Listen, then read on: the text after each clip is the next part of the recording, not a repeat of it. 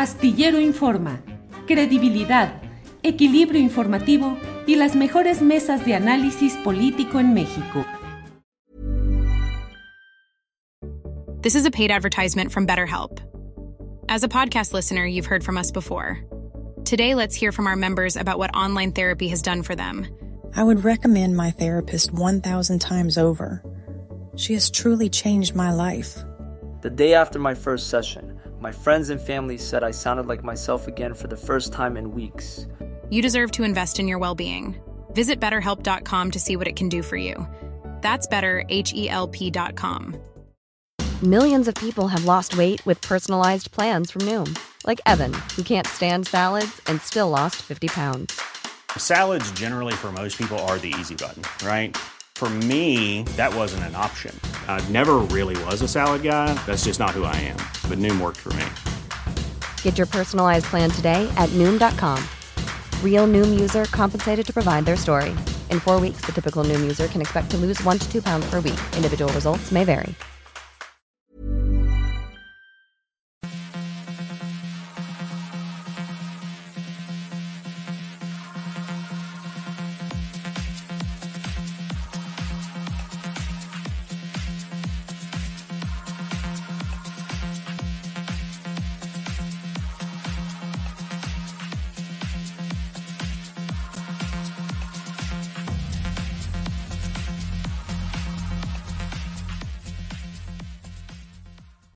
La una de la tarde, la una de la tarde en punto y ya estamos aquí en Astillero Informa. Gracias por acompañarnos en este programa que usted sabe que estamos de lunes a viernes, de lunes a viernes, de una a tres de la tarde con la información, el análisis, el debate, las mesas de análisis, mesas de periodistas y de especialistas.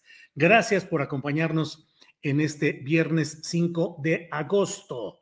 Estamos como siempre muy contentos de contar con la presencia, con el acompañamiento de quienes desde diferentes partes del país y del extranjero llegan aquí con nosotros. Ali Fernández desde Coatepec, eh, Martín Franco desde San Fernando, Tamaulipas, algunos de los nombres que voy viendo y leyendo aquí en eh, el chat de este programa. Elba Maya desde Toluca, gracias. Bueno, tenemos como siempre información interesante y vamos ya con mi compañera Adriana Buentello. Adriana, ya debe estar por aquí. Adriana, buenas tardes ya de viernesito. Julio, ¿cómo estás? Muy buenas tardes, saludos a todos. Y Julio, ¿quién crees que cumpleaños hoy? Tú, Mera. No, hombre, yo esas que a mí no me gusta hacerme promoción. No, la cerveza. Hoy es el Día Internacional de la Cerveza, Julio, hay que festejarla. Adriana, y hoy hay dos reuniones de colaboradores astillados que tenemos. Mira nomás, entonces pues habrá que, habrá que hacerle honor al Día de la Cerveza, cerveza industrial o cerveza artesanal, la que usted desee. Pues salud entonces, Adriana. Así es, Julio. Pues empezamos así porque sí es viernes y hay pues un programa muy interesante también por delante. Así que sobre todo la mesa, más allá, para quien quiera disfrutar con una cervecita, Julio. Pero si te parece, vamos a platicar algo de lo que sucedió hoy en la conferencia mañanera, porque ayer ya platicábamos de los resultados de esta encuesta donde eh, pues Delfina Gómez había resultado la ganadora para el caso del Estado de México y hoy el presidente eh, Andrés Manuel López Obrador celebró esta, este triunfo de, Delfina Gómez y anunció que además, bueno, va a tener que dejar el cargo en la Secretaría de Educación Pública y que eh, pues va a ser una mujer quien va a sustituir a, a Delfina Gómez al frente de la Secretaría y que sería la próxima semana. Vamos a escuchar qué fue lo que dijo. Es una mujer buena, honesta, Me gustaría que los adversarios, sobre todo los que la atacan, estos de Claudio X González, que fueran a Texcoco y que vieran dónde vive la maestra, su casa. Es casi igual que la de Claudio. ¿Eh? O como la de Loret. Este, pero bueno, el caso es, sí, nada más que este Higinio, muy buena persona, como Horacio, como el presidente municipal de Catepec, pues fueron los que participaron. Y la gente decidió por la maestra. Entonces, es secretaria de Educación y tiene que dejar ya la secretaría.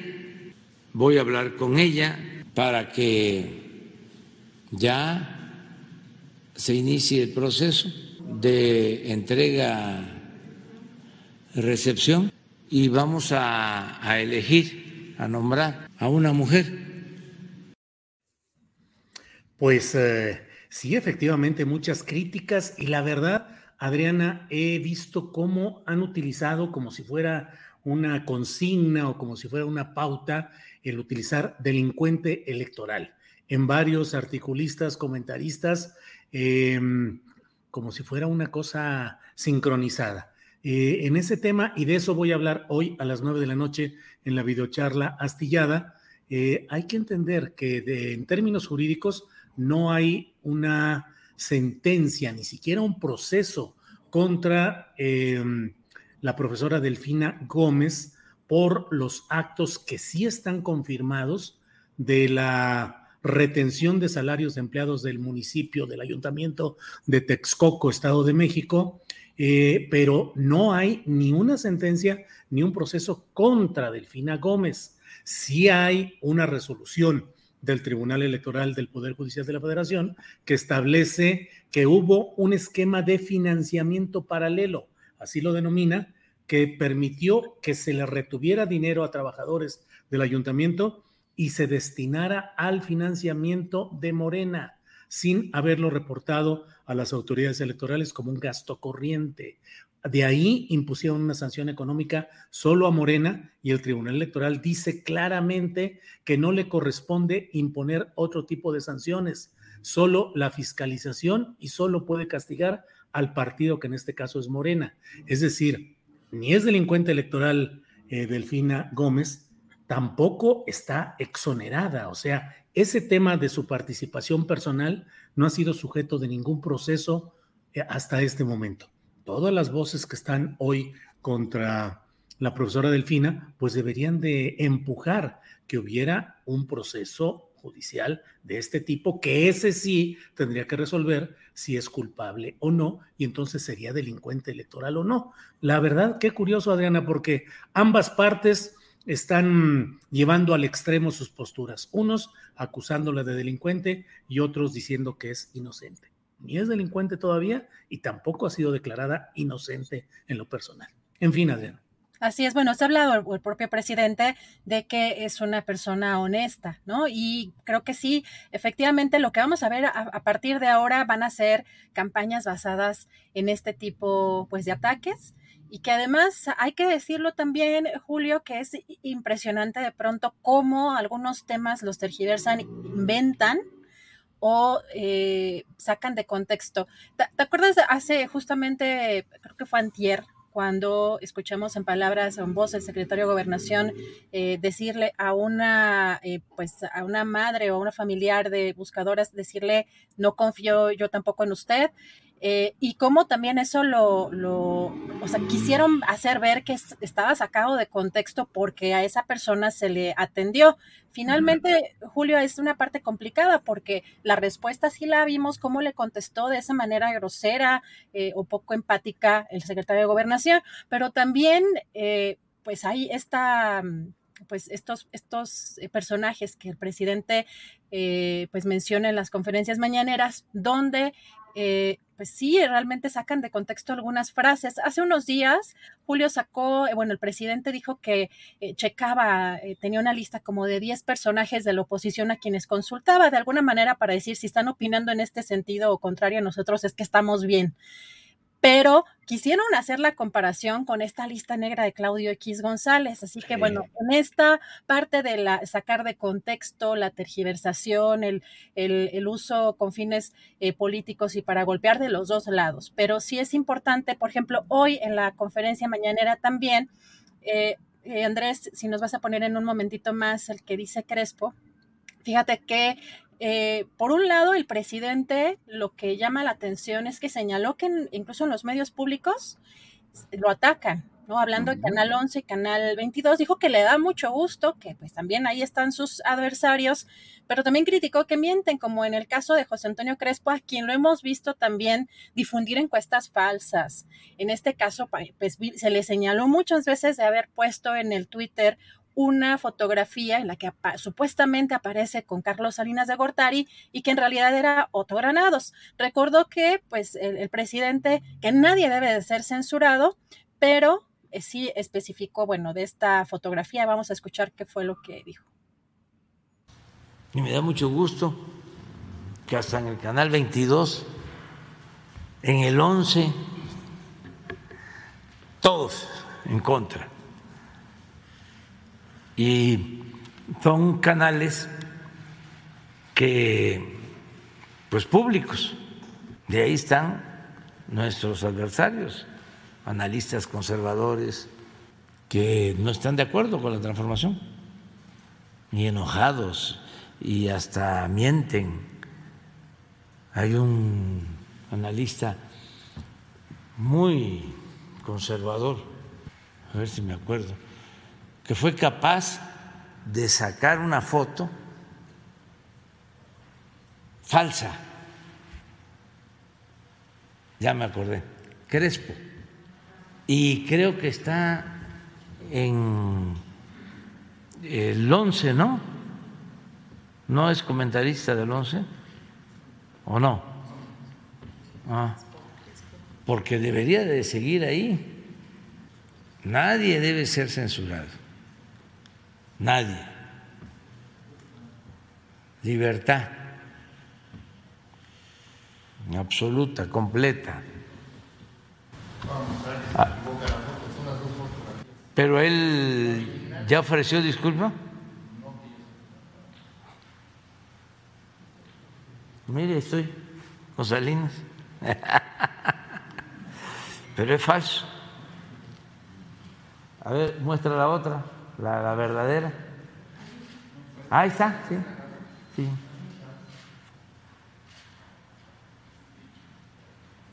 Muy básico, dice. Pero esto es diario. Pues sí, vaya que están ese tipo de hechos. Ahora, es importante, Adriana, porque luego se viene la caballería encima. Siempre se dice que la primera víctima de una guerra es la verdad. Y, lo cierto es que en el periodismo profesional y serio, riguroso, pues estamos obligados a señalar lo que en ese momento puede ser la verdad periodística.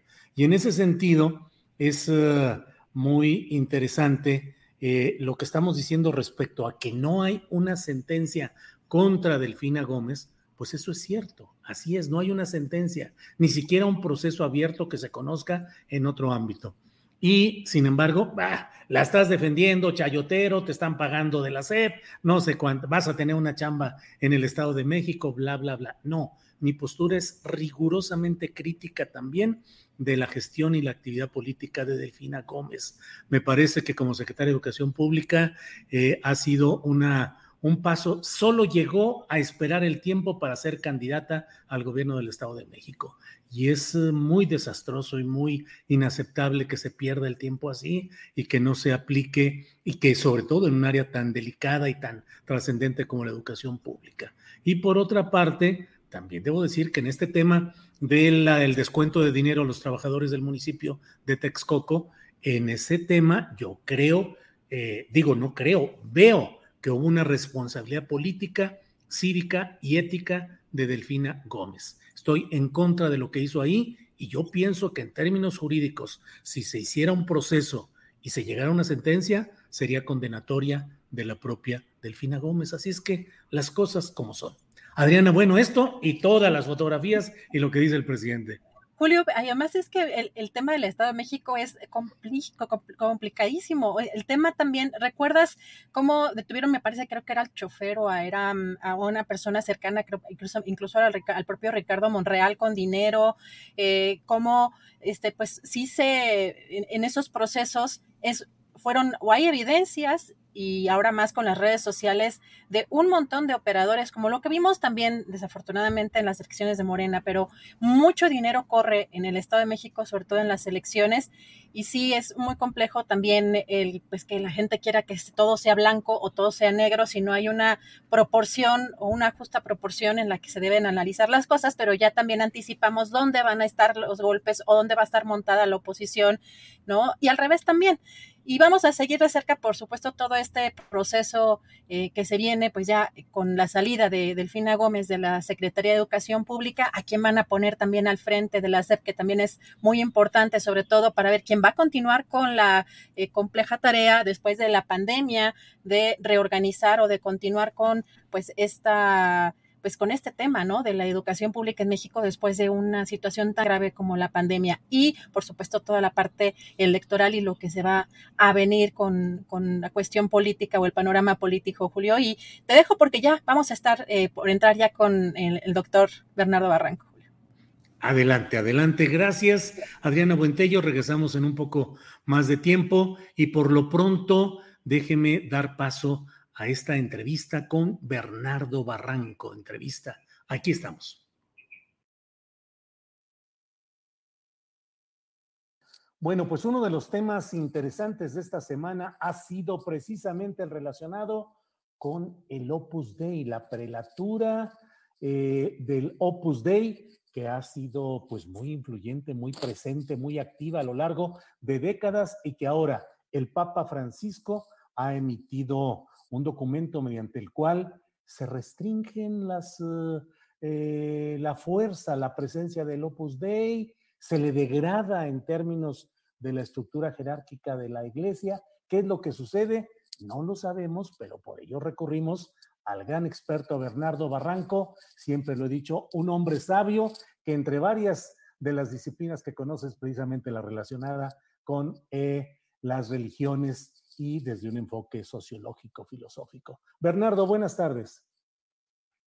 ¿Qué tal, Julio? Buenas tardes. Gracias, Bernardo. Pues eh, recurrimos a ti para saber qué está pasando en este ámbito del Opus Dei, que ha generado pues mucho análisis, mucha polémica, pero realmente qué sucede. La palabra más utilizada es se le ha degradado. ¿Es realmente eso? En cierto sentido, pero es más complejo que, una degradación. Em, todo esto a raíz de que el Papa acaba de eh, promulgar un motu propio que se llama eh, el, eh, para proteger el carisma en español. Y es un motu propio que entra a partir del 4 de agosto. un motu propio en donde eh, pone una serie de condicionamientos al Opus Dei.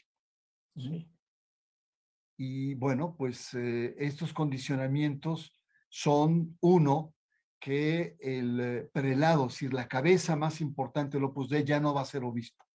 Dos, el Opus Dei ya no estará en la congregación de los obispos, es decir, dependiendo del Papa directamente, sino del dicasterio del clero y va a tener que presentar informes anuales y además sus informes económicos. Tres, va a tener que hacer adecuaciones a eh, su em, reglamento interno para poner a, fin al motu propio. Ahora, ¿por qué? Eso es lo que dicen que es una degradación. Y la verdad, eh, para poder entender este proceso, hay que ubicarnos, Julio, en lo que es la reforma de la curia la reforma de la curia, de brevísimo, eh, eh, digamos, eh, ubicación, fue uno de los grandes reclamos de las asambleas precónclave que se hicieron cuando se eligió a el Papa Francisco. Independientemente de quién era el Papa, los cardenales que iban a entrar al cónclave dijeron la, la curia tiene que reformarse. ¿Por qué? Porque había una serie de escándalos el escándalo de los privilegios, escándalos de corrupción, escándalo de malos manejos económicos, eh, eh, de luchas palaciegas. Todo esto lleva a que, eh, y sobre todo, abusos de autoridad a las iglesias locales. Y esto lleva a que los cardenales dicen, tenemos que reformar la curia. El Papa tardó nueve años haciendo consultas, estudios, ¿no? haciendo análisis, formó un grupo internacional y finalmente eh, el 4 de julio, junio, perdón, 4 de junio, entra en vigor esta nueva reforma. La hipótesis central, para no meternos, eh, digamos, en Honduras, es, en lugar de tener una curia que se sirve de la gran estructura mundial de la iglesia, una curia que esté al servicio de las iglesias locales. Entonces hizo acomodos, bajó, subió, etcétera, para hacerlo. Está en tránsito. Y entonces, cuando eh, dos meses después de entrar en este proceso de reforma de la curia, es como aparece este motu propio. Y este motu propio lo que hace es derogar las em, eh, orientaciones que hizo hace 40 años el Papa Juan Pablo II. El Papa Juan Pablo II utiliza el concepto de prelatura personal para darle una, un estatus digamos, de privilegio al Opus Dei, que ninguna otra organización religiosa lo tiene. Es, es, es Prelatura es, es, una institución em, eclesiástica que es una especie de diócesis mundial sin territorio, una especie de híbrido. Tú sabes, cada diócesis tiene su obispo y su territorio, ¿no? Eh, y la congregación, la congregación tiene que actuar con el obispo, las congregaciones religiosas. El Opus Dei es un híbrido entre una, no es ni una diócesis territorial, ni es una congregación, es algo en medio.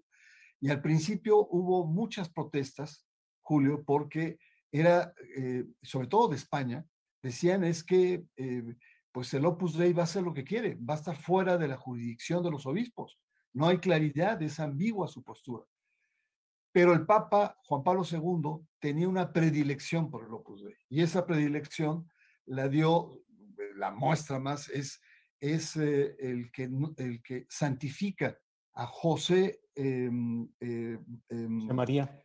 José María, escriba, de Balaguer, lo, lo canoniza de, de Fast Track, ¿no? En unos cuantos, dos o tres años, y todo el mundo quedó como muy, muy inquieto y muy molesto porque era una diferencia especial. Bueno, eso pasó hace 40 años. Oye, Bernardo, ¿qué quiere decir en los términos de esa prelatura personal, que los sacerdotes o presbíteros pertenecientes al Opus Dei, que estuviesen en cualquier diócesis territorial con un obispo, cuando tuvieran alguna duda, alguna decisión que tomar, podían consultar a su prelatura, a su obispo eh, del Opus Dei, y ese les daría instrucciones que aplicarían más allá de que el obispo local estuviera de acuerdo o no. Totalmente. Es decir, em, eh, dentro de la estructura del Opus Dei hay como dos tipos de sacerdotes. Unos nombrados por el Opus Dei y que dependen de la prelatura, eh, que son cerca de 2.000, y 1.900 sacerdotes que han sido eh, nombrados por los obispos, pero que también estos, aunque estén nombrados por los obispos locales, pueden recurrir a la instancia de su prelatura y pueden escapar incluso o pueden negociar cuando no están de acuerdo con la orientación o, el mandato que tienen del, obispo. Por eso es que estaban eh, al principio, después la iglesia se acostumbró a, esta prelatura personal. Ahora, déjame decirte, es la única. No hay ninguna otro antecedente, ninguna otra organización que tenga este estatus. Es un estatus de privilegio.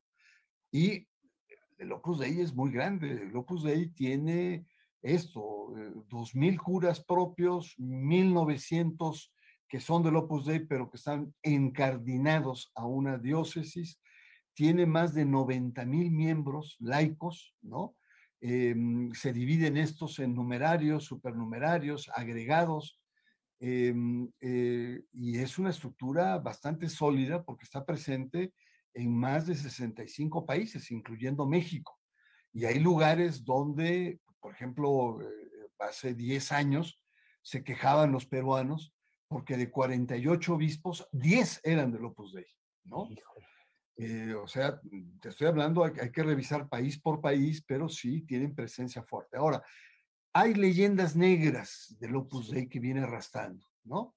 La primera gran leyenda, pues es José María Escribá de Balaguer, que es un personaje muy muy caprichoso, ¿no? Muy, a veces muy, un español muy autoritario, se forja en la guerra española, es franquista, apoya el franquismo, la falange, es todo lo que conllevó ideológicamente ese periodo, que culmina en los años 60, donde llega a tener tres y cuatro ministros del Opus Dei en el gobierno de Franco, ¿no? Es decir, hasta las entrañas entra, ¿no? Y esto, eh, evidentemente, que marca un talante en esta organización religiosa. Un segundo momento eh, ríspido de, este conservadurismo ideológico, político del Opus Dei es las dictaduras militares en América Latina. Es decir, el Opus Dei apoya, velada, pero definitivamente se acomoda muy bien en los golpes de Estado de Argentina y principalmente el de eh, Pinochet en Chile, ¿no? Y de ahí viene otra leyenda. Y luego ya más en el siglo XX, principios, esta famosa película de Dan Brown, eh, El Código da Vinci, ¿no? Que nos muestra ese lado oscuro del Opus Dei. Era ficción, por supuesto, pero reflejaba un poco la atmósfera de cómo se le concibe al Opus Dei, incluso los autoflagelos, ¿no? El, el, el, uso de, de, de, ciertos instrumentos de, autotortura para llevar a, consumar esta obsesión por la santidad desde el trabajo. Es una tesis eh, desde el origen muy beberiana, ¿no? Es eh, la santificación a través del trabajo de los miembros de la, de la obra. Entonces, em, eh, esto te marca todo un conjunto de leyendas negras que tiene el Opus Dei, ¿no? En diferentes países. Por ejemplo, en Perú. Yo viví muchos años ahí en Perú y ahí hay un, un cardenal que acaba de retirarse que se llama Juan Luis Cipriani. Eh, mal hablado, este, encarado, eh, con gran poder con los militares, con gran poder en las élites eh, peruanas, criollo, ¿no? Eh, una especie como de alito eclesiástico. Eh, este, es, este es el talante de uno de, y, hay muchos, hay, hay, muchas historias que engloban esta, esta, estas leyendas negras. Ahora, Bernardo, em, en la política uno puede entender que haya preferencias, que haya deseos de que algunas cosas se eh, se privilegia a ciertos actores o factores políticos. ¿Por qué en la Iglesia Católica, Apostólica y Romana tanta preferencia y privilegio para el Opus Dei? ¿Por qué? Porque es una organización poderosa, Es una organización que maneja muchos recursos, que tiene mucha incidencia en, en los consejos eh, empresariales, sobre todo en Europa, en España, eh, porque tiene mucha incidencia en, grandes bancos, ¿no? Eh, es decir, es una institución, Juan Pablo II y también Benedicto XVI utilizó a muchos de estos altos laicos de empresas como consultores, incluso algunos les dio tareas de manejar los recursos del Vaticano. es muy sintomático, yo diría, uno podría pensar solamente es la afinidad ideológica anticomunista, conservadora que tuvo Juan Pablo II con el Opus Dei.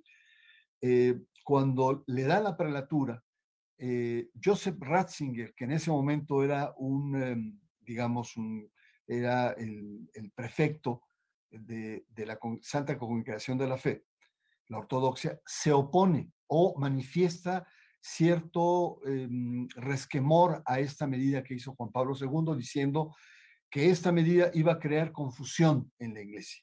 Darles e, este estatus de privilegio iba, iba a confundir la iglesia y por lo tanto él no estaba de acuerdo. Ese fue Ratzinger. Pero cuando es Benedicto XVI cambia totalmente su postura y más bien se apoya en el Opus Dei también, ¿no? ¿Qué nos dice es, e, este giro? ¿no? Que mientras un intelectualmente hablando dice, pues sí, ves un embrollo, pero ya cuando llega en el poder, porque pues, por todo el peso que tiene esta organización a nivel eh, mundial y el peso que tiene en la toma de decisiones del propio Vaticano. Entonces, eh, el acto que hace el Papa Francisco es un acto eh, que algunos han dicho, bueno, esto es una degradación, el Papa sacando la espada y, y crucificando a los del Opus Dei. No es tan así, Julio. O sea, no le quita el estatus de prelatura personal. Lo único es que cambia, ya no depende del Papa, ni hay un obispo. Un obispo es importante porque él puede ordenar los sacerdotes. Cuando ya no es obispo, él no puede ordenar y va a requerir de que los obispos locales ordenen a los eh, eh, sacerdotes del Opus Dei y por lo tanto no solamente los ordene, sino también tenga cierta injerencia sobre esos sacerdotes.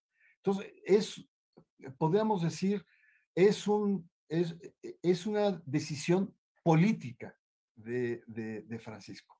Algunos dicen, ah, es una venganza. Venganza nos recuerda que en 1981 Juan Pablo II interviene en la orden de los jesuitas. Están varios años, hay una revisión y según en ese momento se pone orden en una institución, los jesuitas, que estaban a la deriva en términos de las opciones por la teología y la liberación, se habían salido muchos curas, había, según el Vaticano, había desorden teológico y político por parte de esta congregación. Pero no es tal. Eh, lo, que, lo que tiene Francisco es en función, y volvemos otra vez al origen, de la eh, reforma de la curia, pone piso parejo. Porque lo mismo, lo mismo podría decir movimientos como Comunión y Liberación, Schoenstatt, Sodalicium, Pianum, oblatos, etcétera, que también tiene laicos, eh, curas, etcétera, decir, oiga, pues yo también quiero ser prelatura personal. Y eso el Papa pone un piso parejo, decir, no, tienen que ser parte de una, como una congregación religiosa. Entonces. y esa, ese piso parejo que implica rebajar a, al Opus Dei de su situación de privilegio a ese piso parejo, al mismo tiempo implica de alguna manera Mm, apoyar o empujar alguna otra orden o congregación? No necesariamente, Julio. Simplemente deroga los privilegios. Y ahí hay un mensaje muy fuerte, ¿no? Hay un mensaje muy fuerte. Nadie está encima de lo, por eso se llama eh, eh, eh, defender el carisma. Nadie está por encima del carisma el texto, el motu propio dice el carisma original de, la, de, del Opus Dei, pero en realidad es el carisma de la iglesia. Nadie puede estar por encima de la misión de la iglesia con una estructura per se propia, ¿no? Con intereses propios y, sobre todo, pues porque hay muchas, muchas críticas y algunas de ellas muy severas sobre el, el actuar del Opus Dei. Yo te cito algunas. Una, una de ellas, bueno, déjame decirte, los principales críticos del Opus Dei no somos los de afuera, porque conocemos muy poco del Opus Dei. Es muy superficial lo que podemos decir del Opus Dei. Simplemente desde afuera, algunos rasgos que se dejan ver. Eh, oye, ¿qué, qué, qué tazón tienes? Se llama, es la macrotaza famosa. ¡Qué bárbaro! Oye, y te cabe todo eso que tienes aquí. ¡Qué bárbaro! bueno, déjame decirte, el, eh, eh, los principales críticos del Opus Dei son los ex miembros del Opus Dei. Los ex miembros del Opus Dei denuncian que no se respetan derechos humanos miembros de, la, congregación el dinero va para la obra, no tienen eh, vida propia, no pueden tener amistades fuera, de, la, de la orden. En fin, una serie de cuestiones en, donde dicen, es un infierno estar adentro. Es una especie como de cárcel espiritual. Les obligan todos los días a misa, oración, etcétera, etcétera. Y ellos mismos han dicho, bueno, hay un proselitismo agresivo a través de sus instituciones educativas hay un secretismo, todo se maneja debajo de la mesa. Hay un sectarismo, ¿no? Hay privilegios, hay luchas de poderes internas, hay elitismo, es una congregación que le encantan los ricos y los hombres de poder, hombres y mujeres de poder. Ese es uno de sus sellos. Y otro, eh, le critican que es una secta religiosa. De tal suerte, Julio, que las principales críticas al Opus Dei es que el Opus Dei es una especie de iglesia dentro de la iglesia, una especie de diócesis dentro de las diócesis. Y por lo tanto el Papa pone orden aquí, pone orden, no se va en favor de una, simplemente pone a todas en el mismo, en el mismo nivel. Y esto pues tiene lecturas políticas. ¿Por qué? Pues es un jesuita que le está pegando a el Opus Dei, cuando son dos congregaciones que han sido históricamente enemigas. Esa es la lectura política que se puede hacer. Gracias, gracias por toda esta lectura, Bernardo. Y eh, aplicándolo a México, donde es mucha la presencia de la Universidad Panamericana, eh, el Instituto eh, para la Alta Dirección de las Empresas, el IPADE y otras extensiones educativas. Y mucha presencia, obviamente, entre los grandes capitales, los directivos, los dueños de los grandes capitales en México. ¿Qué puede significar esto? Y te lo digo pensando en que antes de esta entrevista leí algunos portales de información y análisis católicos y en uno de ellos decía, eh, el tiempo irá apaciguando estas aguas y dentro de poco se verá que no pasó nada realmente conmocionante. Entonces, las cosas se irán acomodando y no pasará nada. Eh, eh, esa ha sido una de las estrategias del Opus Dei lo que se llama la doctrina del agua de limón. No sé si tú viste en las lecturas que hiciste. El agua de limón es cuando tienes el zumo de limón, que es ácido, lo, le ponen agua, ¿no? Lo hacen menos ácido y después le ponen azúcar y hasta sabe rica, ¿no? Entonces, el, eh, este ha sido, eh, eh, el Opus Dei le ha jugado al olvido. jugó mucho con esta eh, em, con esta estigma de ser pro-franquista, de ser la derecha franquista. Entonces jugó mucho en los años 70 y parte de los 80 a endulzar esta versión y a jugar con el olvido de lo que fue el franquismo. Igualmente, cuando eh, se le acusa con el tema de, de, de, la película, que realmente le pega culturalmente, la película de Dan Brown, El Código da Vinci, Em, contrata a grandes vaticanistas autónomos, Mesori y a, otro que no recuerdo, eh, eh, este, John Allen, un norteamericano y otro eh, italiano. Y, abren aparentemente las puertas para que puedan entrar y, y, y, endulzan la reflexión sobre la vida interna del Opus Dei. Son intelectuales, pero, pero evidentemente que son intelectuales comprados y ellos, digamos, eh, exponen exponencialmente las tesis que tienen eh, estos dos grandes analistas. Entonces, eh, esa es la estrategia y ahora pareciera ser que es lo mismo, es decir, no, no necesitamos tener un obispo, no tenemos problemas en adaptar nuestras leyes. Aparentemente, el Opus Dei dice que está de acuerdo porque no va a afectar la esencia de su organización. Pero Julio, tú y yo sabemos que en términos políticos, efectivamente, que el Opus Dei tiene un severo golpe con estas medidas del Papa. Simplemente con el hecho de informar, de transparentar sus recursos, sus acciones, sus movimientos, ya lo coloca frente a la Santa Sede o a otros actores religiosos en una situación diferente que antes no tenía. Antes hacía lo que quería, ¿no? Y ahora ya no va a ser así. Entonces, sí, creo que es un movimiento político importante. Ahora, eh, Bernardo, te decía eh, respecto al impacto específico en México, y debo decirte que, bueno, pues se suma a un desgaste también de la figura y la presencia de otra congregación importante en México que han sido los legionarios de Cristo. Y bueno, en este terreno eh, del Opus Dei, ¿qué consecuencias puede tener en universidades, en grupos empresariales?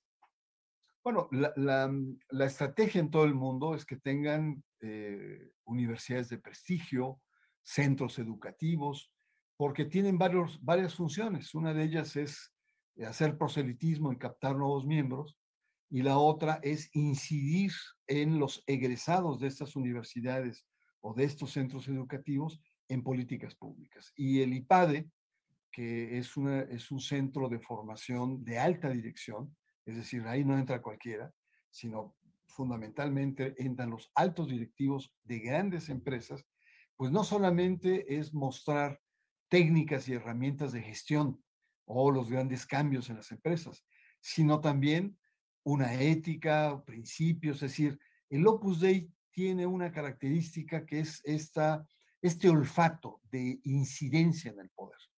Ahora, no, no es así podríamos decir, escandaloso como lo hicieron los legionarios a través de Prillone con la iglesia y tal. Esto es mucho más sutil. es a través de las personas, de personas que son muy bien formadas, los numerarios o los supernumerarios o agregados, que tienen esa vocación de penetrar el poder, el, penetrar el poder económico, el intelectual, el mediático y penetrar también, por supuesto, el mundo empresarial. Eh, y, desde ahí, por lo menos proteger o eh, ensanchar lo que está haciendo la obra. Además, es, es muy chistoso porque obra, la obra de Dios, así se llama literalmente el Opus Dei, obra fue, eh, muchos dicen que, que, José María Escribá de Balaguer le copió al nombre que llevaba la policía secreta de Mussolini en Italia en los años 20. Se llamaba la ópera, ¿no? Que Mussolini era, era muy teatral y le gustaba ponerle nombres y cosas así, ¿no? El lofacho, la luz y no sé qué tantas cosas más. A su policía secreta le puso la ópera. Dicen que José María Escriba de Balaguer se inspira en este nombre impactante de obra, claro, la obra, pero esta es la obra de Dios, no la obra secreta de Mussolini. Claro. Bernardo, pues todo muy interesante y te agradezco esta oportunidad de platicar y analizar este tema. Eh, pero te querría preguntar ya para ir finalizando, a reserva de lo que tú desees agregar, eh, ¿Cómo se está moviendo la situación de la Iglesia Católica en México? Jesuitas después del asesinato en Chihuahua, eh, en una franca eh, pues, eh, denuncia de la situación difícil que se vive en México en materia de seguridad pública, los obispos emitiendo declaraciones, sesiones semanales, las misas semanales, en las cuales incluso se colocan fotografías de personas desaparecidas o muertas en todos estos episodios. Los legionarios de Cristo aparentemente con menos fuerza, eh, derivada de todos los incidentes de su fundador, pero a fin de cuentas acarreando esa circunstancia, y ahora lo del Opus Dei. ¿Cómo está la Iglesia Católica en México en términos sociales y políticos? Bueno, vivimos un capítulo muy delicado. Eh, y, seguimos viviendo un mecanismo delicado. A raíz del el absurdo asesinato de estos dos jesuitas en la Sierra Tarahumara, eh, en manos de, un miembro del crimen organizado, del cártel de Sinaloa, que aparentemente estaba drogado y estaba bajo efectos del alcohol, eh, asesina a dos jesuitas que estaban auxiliando a una persona que estaba siendo perseguida por este, por este asesino. Y la iglesia, los, los jesuitas reaccionan, pues como reacciona todo cuerpo que se siente herido, denunciando. Ahora, el tema acá es que eh, la iglesia católica, sobre todo los obispos, eh, le reprochan al presidente de la República que su estrategia de seguridad pública ha fracasado, ¿no? Em, y el presidente eh, tuvo em, una reacción muy desairada. El presidente no tuvo el tacto, no tuvo la sensibilidad de saber que se estaba metiendo con la Iglesia Católica, que a pesar que está a la baja, sigue teniendo un peso impresionante en el país. Y entonces el presidente se sube al ring, se pone los guantes y empieza a golpear a la Iglesia Católica diciéndola que son una bola de hipócritas, utiliza un concepto apergullamiento que yo no lo había escuchado nunca antes, viene el diccionario, no existía, es un modismo, digamos, del sur de México y del Caribe, y que significa estar eh, cogido del cuello. Tú llevas a un perro y tienes a tu perro apergullado a ti. Y él, el presidente dice, el clero apergullado a la oligarquía. O sea, el presidente, eh, eh, digamos, él enardece. El presidente entra en un debate teológico también. Porque en esos días el Papa, en sus alocuciones de los miércoles, dice dos renglones. ¿Cuántas muertes en México se lamenta? Y abajo dice, o, remata, la violencia no conduce a nada. Repito, la violencia no nos lleva a nada.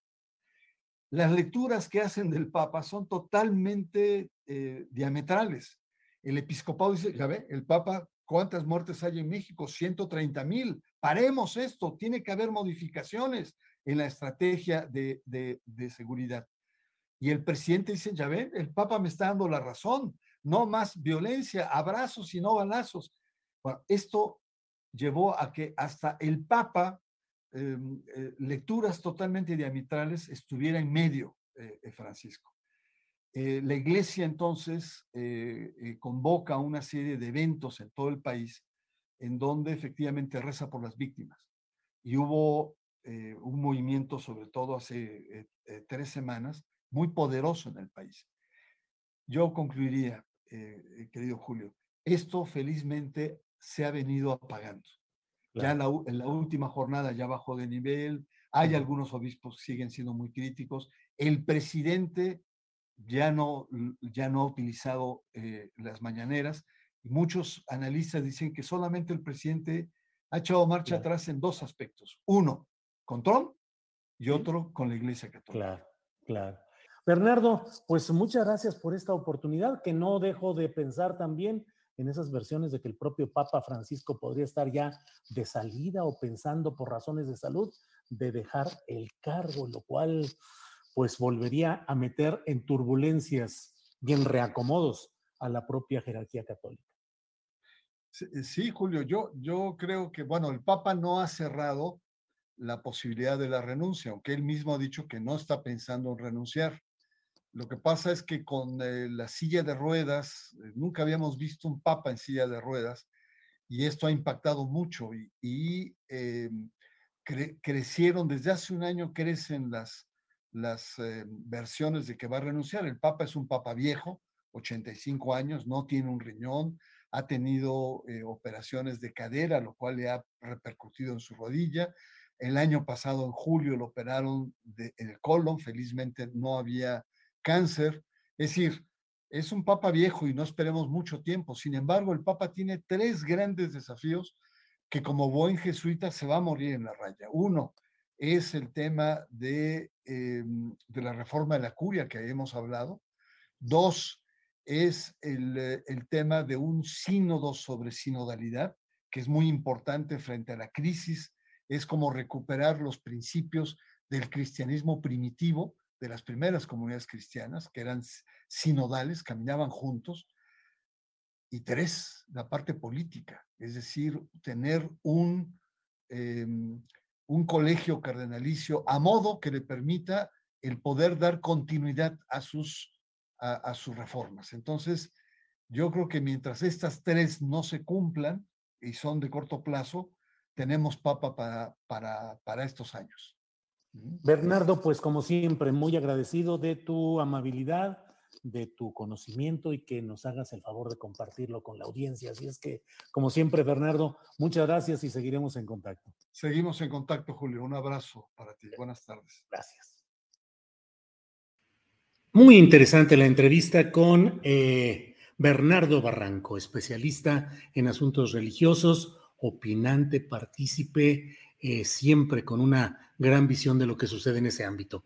Vamos a otro tema y enseguida estamos ya con Katia González. Ella es reportera del Coahuilense, el diario, el nuevo diario que hay en Coahuila, y con ella vamos a platicar acerca de qué es lo que está detrás, entramados empresariales, políticos, de quienes, eh, de los dueños y propietarios de minas como la que en Coahuila hoy eh, sigue tratando de rescatar a algunos mineros eh, que quedaron allí atrapados. Katia, buenas tardes.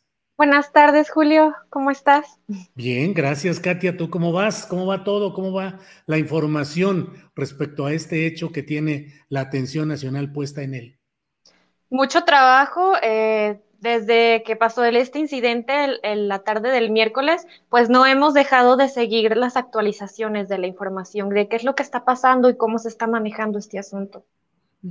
¿Y qué has descubierto? Yo hoy vi una nota tuya en la cual mm, pues mencionas los, eh, la trama de intereses que confluyen en este hecho, Katia. Sí, mira, te platico. Eh, la noche, esa misma noche del miércoles, nosotros eh, subimos un, reportaje que llevamos a cabo durante toda la tarde. Al igual que de los demás medios, estuvimos buscando, eh, pues, de quién se trataba, quiénes eran los dueños de esta mina, porque según los reportes preliminares, nos decía que, que pues estaban en muy malas condiciones, no había ninguna seguridad. Entonces, esos trabajadores estaban laborando en condiciones que arriesgaban y ponían en peligro su vida.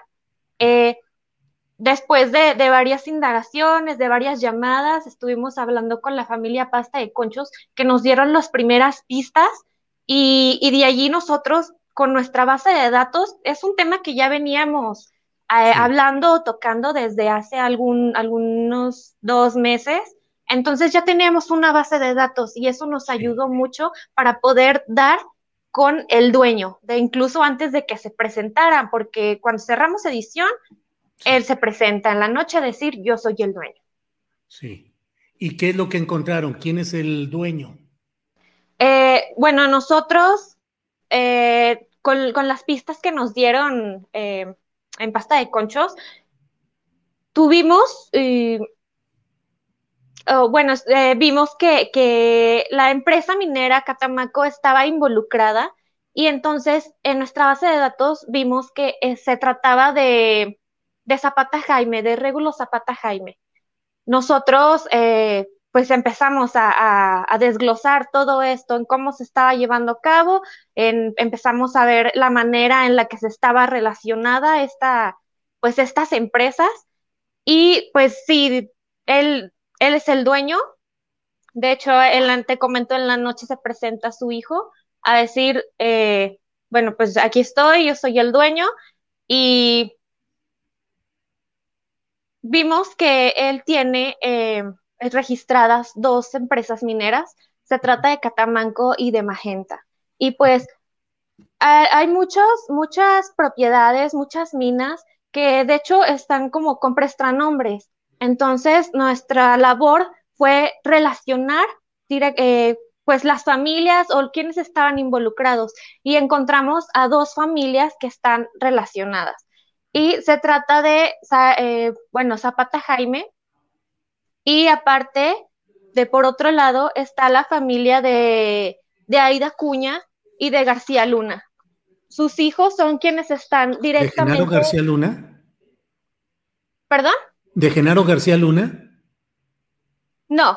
Ah, perdón. Eh, sí, no, es de Rafael, Rafael García Luna. Sin relación familiar con, con el exsecretario de Seguridad. Sí. Eh, bueno, nosotros eh, vimos que, existía una relación con estas dos familias en donde estaba involucrada estas eh, empresas que te menciono y pues luego nos hacen llegar el día de ayer una tarjeta, permíteme, aquí la tengo abierta de hecho, para decirte bien el número de concesión es una tarjeta de la Coordinación General de Minería en donde nos dice eh, que el título de concesión 221087 del, eh, de las conchitas del fraccionamiento norte pertenecía a una minera que es, bueno, es minería Río Sabinas.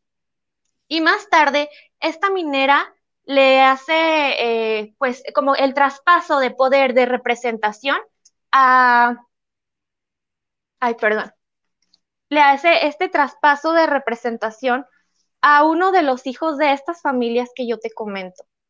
Ahora mencionan y estamos pasando la imagen de este reportaje, una relación con la derecha guatemalteca. ¿Por qué?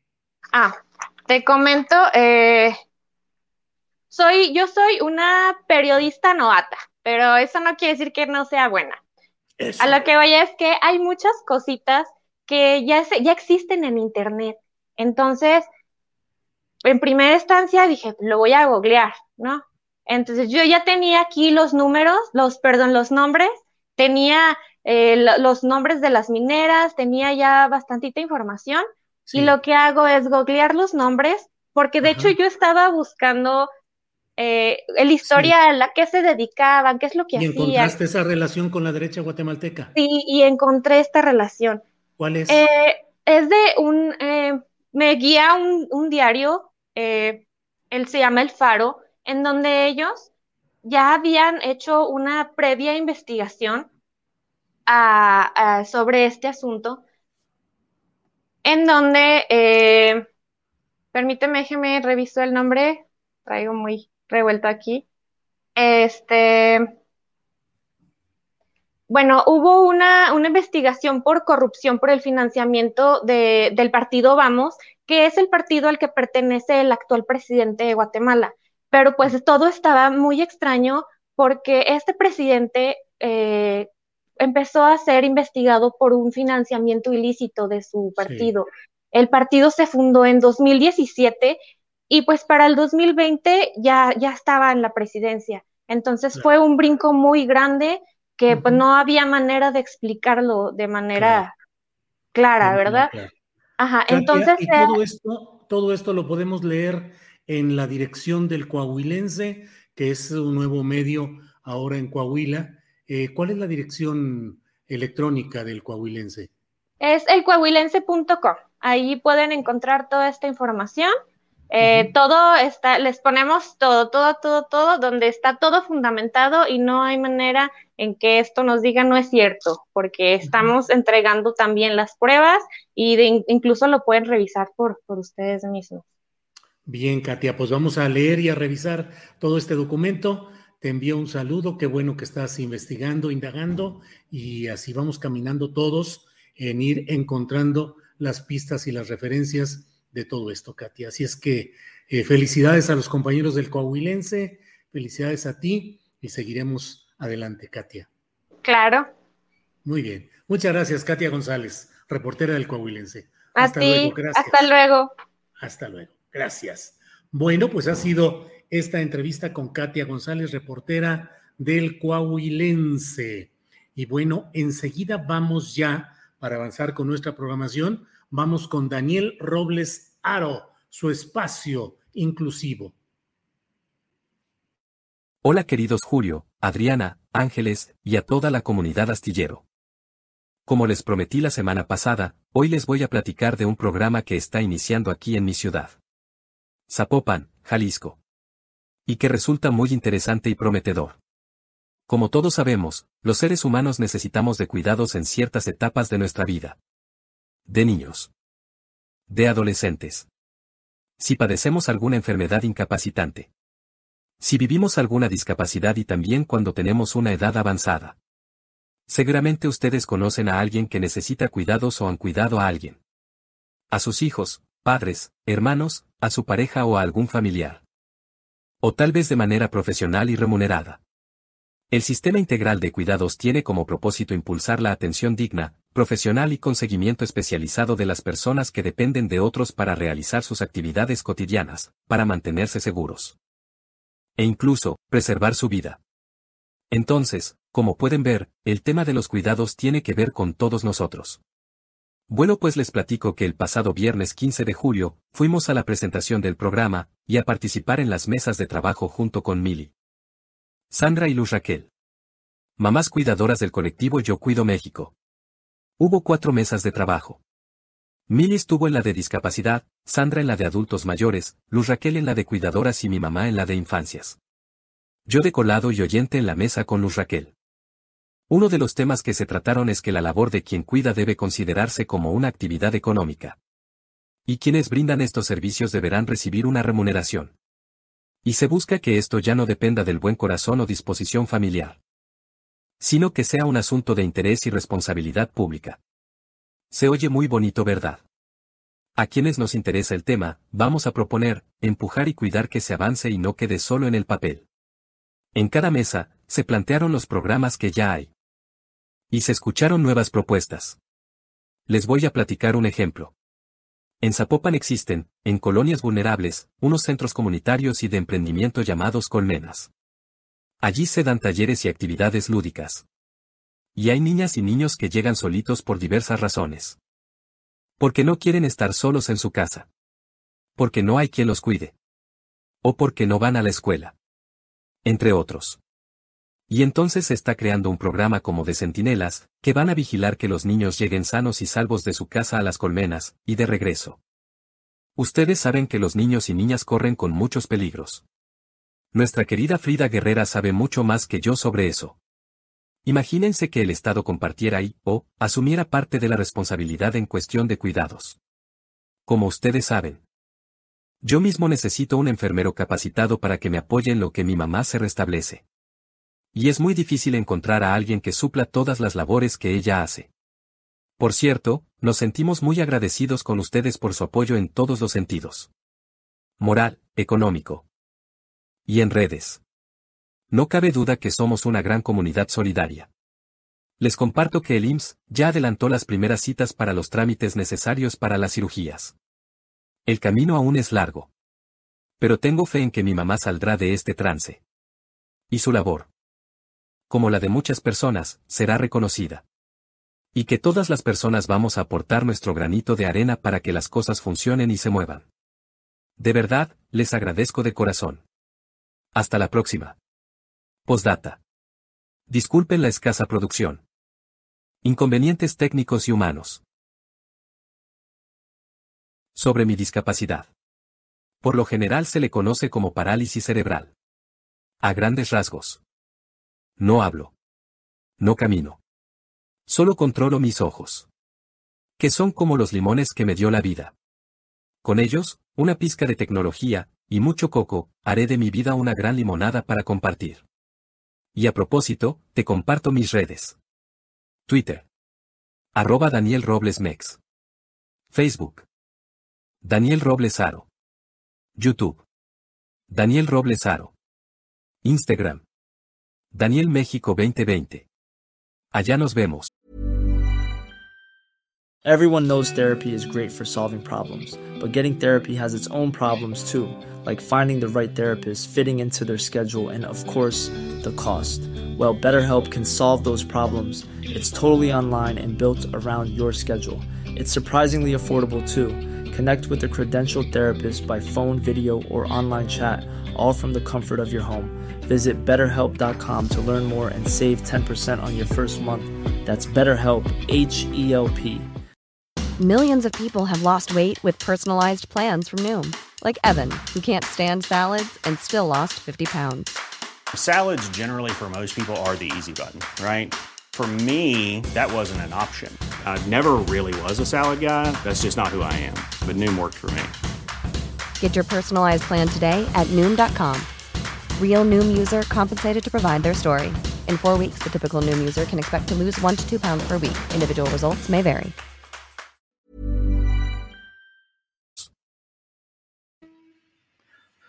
Bien, bien, pues uh, déjeme decirle además de todo que tenemos uh, eh, en esta ocasión, Daniel Roblesaro no pudo hacer la columna, como siempre la hace, con video y con pictogramas, ya que su madre Maura Aro no pudo ayudarle debido a que sigue pues con problemas de salud, esperando diagnóstico, lleva más de 12 días esperando el diagnóstico y esperando que le programen una operación eh, por males que ella ha tenido. Así es que pues no pudo hoy tener video y pictogramas. Seguimos atentos con Daniel Robles y con Maura Aro. Bien, vamos a seguir adelante. Son las dos de la tarde con un minuto. Déjeme ver cómo andamos por aquí. Eh, eh, eh, déjeme ver. Bueno, listo todo, listo todo. Déjeme un segundito, déjeme nomás mover aquí este micrófono tantito por acá. Ya. Bueno, pues son las dos de la tarde con dos minutos de este viernes 5 de agosto y tengo el gusto de que entremos ya con nuestra mesa del más allá. Horacio Franco, Fernando Rivera, ya están por aquí en este programa que usted sabe que además a las 7 de la noche es retransmitido por Canal 22 de televisión. Fernando Rivera Calderón, buenas tardes. Buenas tardes, queridos amigos, ¿cómo están? Me da gusto saludarlos y bueno, ya disfrutando de este espíritu de viernes, de liberación, de un poco de, de desparpajo y, bohemia. Muy bien, Fernando. Horacio Franco, buenas tardes. Buenas tardes, yo muy feliz ya con mi primera semana de vacaciones del conservatorio, así ah. que ya, ya, pero con mucho, mucho trabajo que hacer aquí en casa y otras obligaciones, así que muy feliz, pero siempre, siempre contento de estar aquí con Ana Francis, con Fernando y contigo, querido. Muy bien, gracias. Ana Francis Moore, buenas tardes. ¡Holi! ¿Cómo estás, Ana Francis? Así, mira, llegué así. Sí. Plano. Oye, Ana Francis, hoy eh, Adriana Buentello me dijo que hoy es el día de la cerveza. ¿Te gusta la cerveza? ¿Cuál te gusta? La tradicional, y digo, pues no sé si esto es, podemos decir marcas aquí en nuestro programa, es decir, no sé si la tradicional, Corona, Indio, todas esas, o te gusta la cerveza artesanal. ¿Qué te gusta, Ana Francis? Te voy a decir la verdad, la, no tomo cerveza casi, solamente tomo cerveza cuando estoy en Nicaragua. Una cerveza que está allá que se llama La Toña, que es una delicia, ligerita, ligerita, ligerita. Y como hace un calor ahí tan húmedo, tan así, tan intenso, las toñas se me antojan un montón y seguramente tiene que ver con que cada que voy a Nicaragua voy a hacer cosas muy, muy feministas con las feministas de allá que son muy simpáticas. Entonces, yo, yo creo que tomo cerveza para convivir. Bien, bien, bien. Eh, recurramos a los expertos. Fernando Rivera, ¿qué cerveza prefieres? ¿La industrial que llaman a la que siempre hemos tomado? ¿La artesanal? ¿Qué prefieres, Fernando? Bueno, como buen borracho, Julio, yo prefiero la que hay.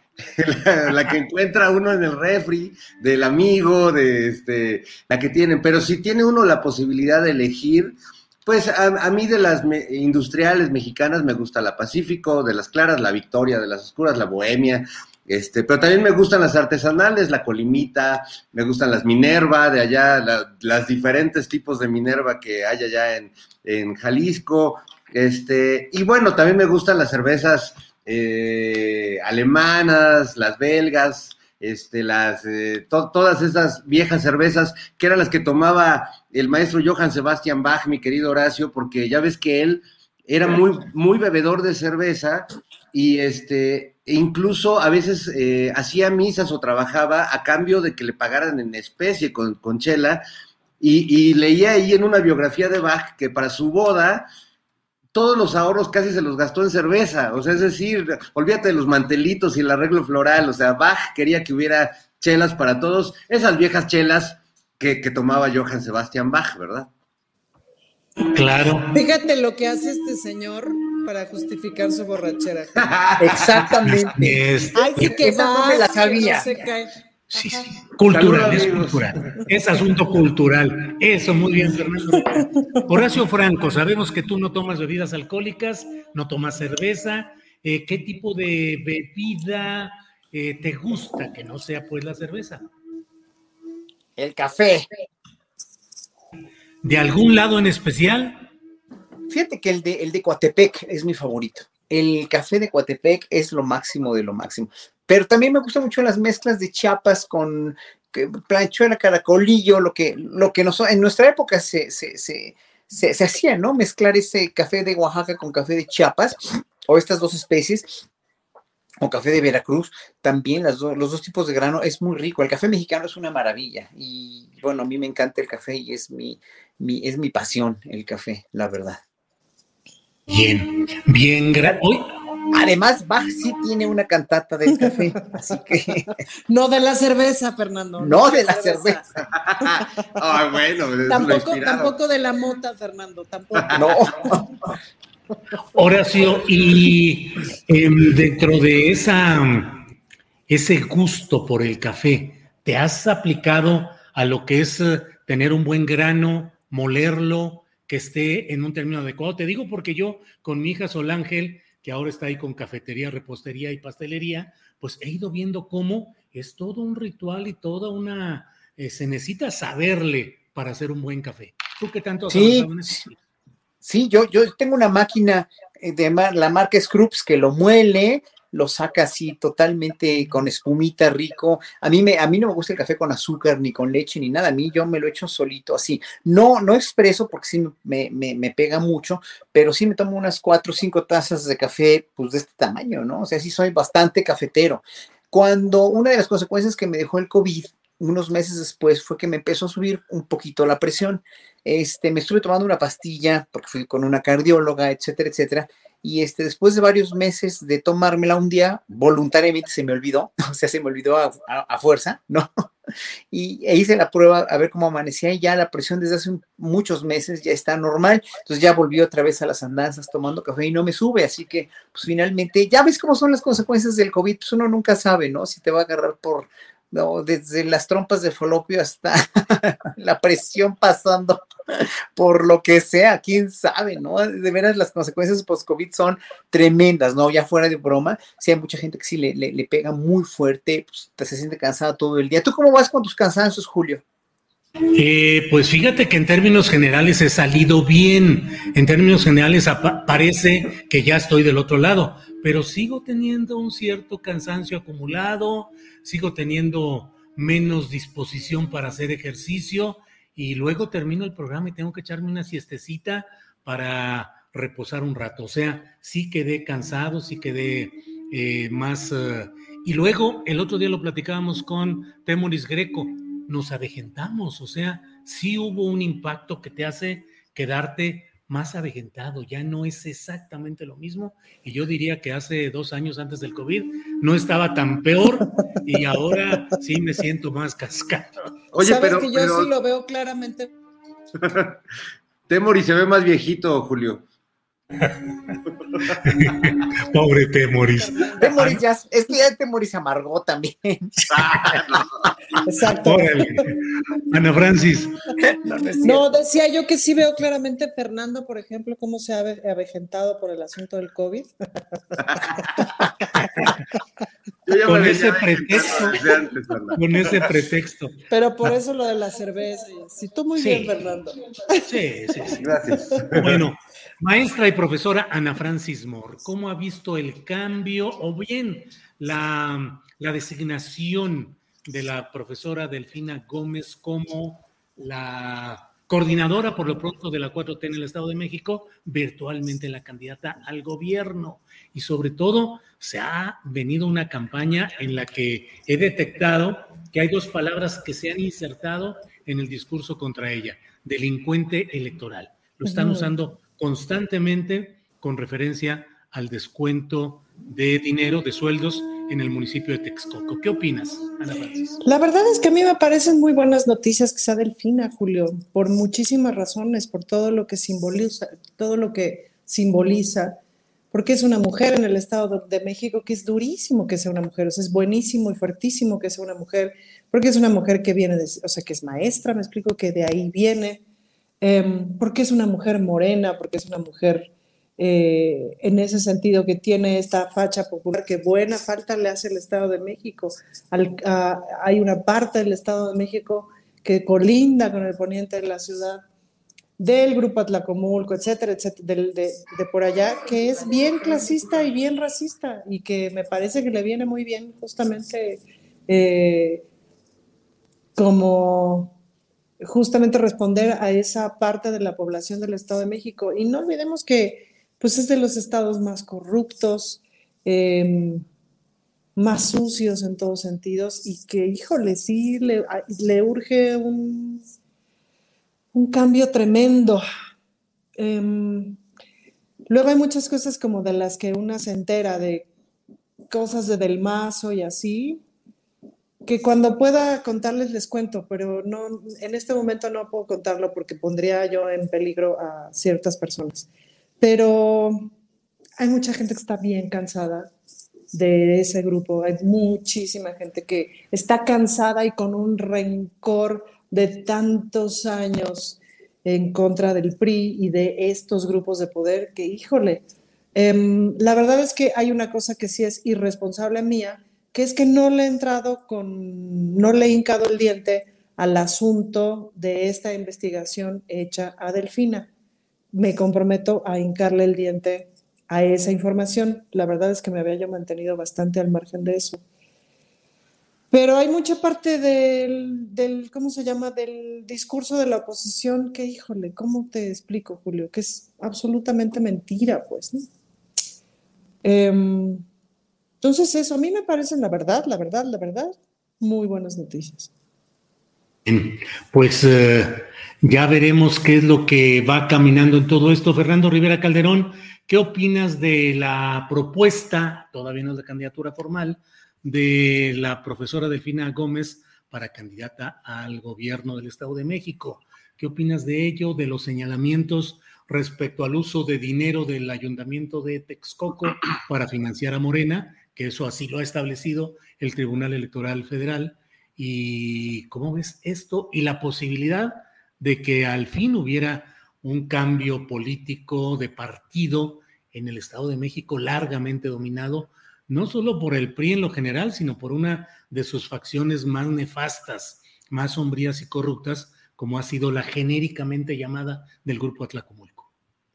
Pues mira, yo, yo la verdad es que como, como simple mortal que soy, ya me estaba dejando llevar por toda esta campaña de, odio y de desprestigio y de clasismo sobre todo y de, una cosa eh, espantosa que hay en esta sociedad para señalar a Delfina. Eh, pero ya, ahora que vi que Raimundo Palacio puso que es una delincuente, sabes que me tranquilicé muchísimo de, mi almita porque eh, puedo entender que, ella este, en realidad es inocente, ¿no? Y que está, que está lista para para enfrentar a ese monstruo priista que está enquistado en el Estado de México desde hace muchos años. o sea, eh, ese tipo de sentencias de esos personajes operan en sentido inverso y son casi absoluciones políticas, Fernando. No falla, Julio, te lo recomiendo tú que eres un periodista que, que te gusta confirmar las cosas. O sea, si tienes una duda, ve que puso Raimundo Riva Palacio y es clarísimo, ¿no? O sea, lo que puso Raimundo es exactamente lo contrario él tiene buenos datos para decir todo lo que no es, entonces este, ya ves que maneja evidencias empíricas y cosas así muy locas. Muy locas, ya ni yo que soy el Pacheco del grupo les hago con esas jaladas aquí. O sea, la verdad. Entonces, bueno, sí creo que. Eh, yo quiero aclarar una cosa. Yo sería Pacheca, pero se me olvida. es que eres Pacheca natural, Ana. Fíjate lo que me pasó el otro día. Claro, llegaron a arreglar una cosa de mi internet. Estaba yo ahí sentada cotorreando con el muchacho que estaba arreglando el cable y entonces tenía un cajón de mi buró abierto y me dice, oiga, este, ¿eso que tiene ahí es nota? Digo, ¿a poco? No manches. de, hace 20 años. Hace 20 años me dice, ¿me la regala? Le dije, claro, ¿no? Pásate, mano. O sea, ¿no? y me dije, es que ando bien erizo. Dije, no, pues ¿cómo vas a estar erizo y me vas a conectar mi internet? No, no, no. Tú pásate, hermano. ya legaliza la diputada, legaliza. Yo, que, yo que más quisiera, mi querido Fernando. Fernando, y bueno, ¿cómo ves pues al grupo Atracomucho y la posibilidad del cambio en el Estado de México? No, pues buenísima, es una gran oportunidad. Delfina, si bien tiene una, un, gran troleo, una cargada de bots en su contra, eh, tiene ya la experiencia de haber eh, enfrentado ese monstruo una primera vez. Es difícil que la segunda caiga en los mismos errores o, sea inocente en algunas cosas como la primera vez. No está enfrentando a cualquier PRI, como bien dices, es una de las, de las peores caras o de los peores tentáculos del, del PRIismo y que ha hecho del Estado de México pues una gallina de los huevos de oro que van a defender eh, como, como lo han hecho, pero no van a tener empacho en hacer absolutamente nada. Eh, no, no tienen límites. Basta ver lo que se ha convertido el Estado de México, más allá de todo el desarrollo, la inversión, la gente increíble que, que vive en el Estado de México y que, siendo, que es un Estado completamente diverso pero a, pesar de eso sigue eh, siendo eh, de los eh, estados con más altos niveles de delincuencia, con más altos niveles de, violencia de género, de feminicidios. Es decir, es, es, un estado que ha crecido de manera completamente no proporcional a, toda la, la delincuencia, el, crimen y la colusión de las autoridades que desde hace muchos años ya sabemos que los chilangos cuando vamos al Estado de México este, a visitar a, algún familiar, algún amigo, pues hay que cuidarnos de la, de la policía, ¿no? Porque sabemos que hay un cambio en las policías entre una entidad y la otra. Entonces, bueno, yo sí tengo toda la esperanza, espero que no, no nos pase como en Durango. Eh, creo que también la, eh, el poder de Morena en el Estado de México eh, es, amplio. Vaya que fue dura la, batalla interna para eh, escoger al candidato, aunque al, final me sorprende la buena negociación a la que llegaron todos y que pudieron pues encontrar un buen camino para que Delfina fuera el delfín de esta, de esta campaña de Morena por el Estado de México. Muy bien, con, esta, con esta intervención, Fernando, muchas gracias. Eh, Horacio Franco, Horacio, ¿Cómo ves el Estado de México, su situación? ¿Por qué se ha concentrado ahí tanta corrupción, tanta inseguridad? ¿Y qué expectativas te hace eh, la candidatura de Delfina? ¿Y cómo ven los ataques de la profesora Delfina Gómez y los ataques, parece concertados en su contra, señalando mucho este tema, las dos palabras delincuente electoral? Híjole, eso es como para que escribamos aquí ahorita un libro, ¿eh? para una disertación de unas dos horas, pero mira, eh, en síntesis, el Estado de México es el más poblado de, la, de la ciudad.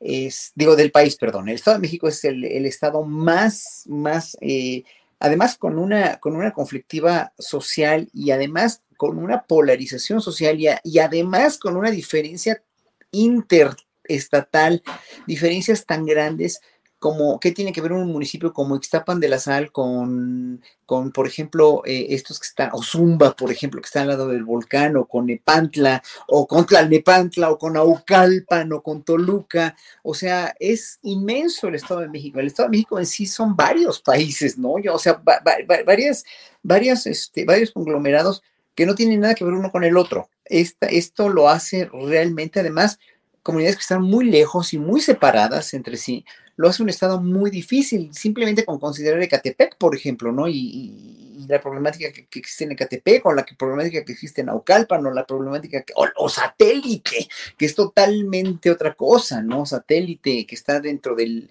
mismo Estado de México, este, arboledas, bueno, tienes, o sea, tienes tantas, tantos y tantos y tantos conglomerados urbanos y, este, y, también conglomerados, este, eh, eh, eh, rurales que son verdaderamente casi que son que son, que podríamos considerarlos así, por una misma cabecera de gobierno, son ingobernables en un momento dado. Entonces esto, aunado a la capacidad más bien destructora y, este, y corrompedora, ¿no? Corrompe, sí, corrompedor eh, que, tuvo, que tuvo el PRI para corromper todo eso durante tantos años, con tanta, con tanta concentración de la riqueza en unos cuantos, con tanta, con, pues, o sea, todo lo que, mira, lo, que vimos en realidad, que, eh, que se ha hablado muy poco de eso ¿eh? en, en todos los portales, de todo lo que enumeró ayer de los artículos constitucionales modificados por, por la, cuestión neoliberal en México, ¿no? Por todos los gobiernos neoliberales, por los congresos, ¿no?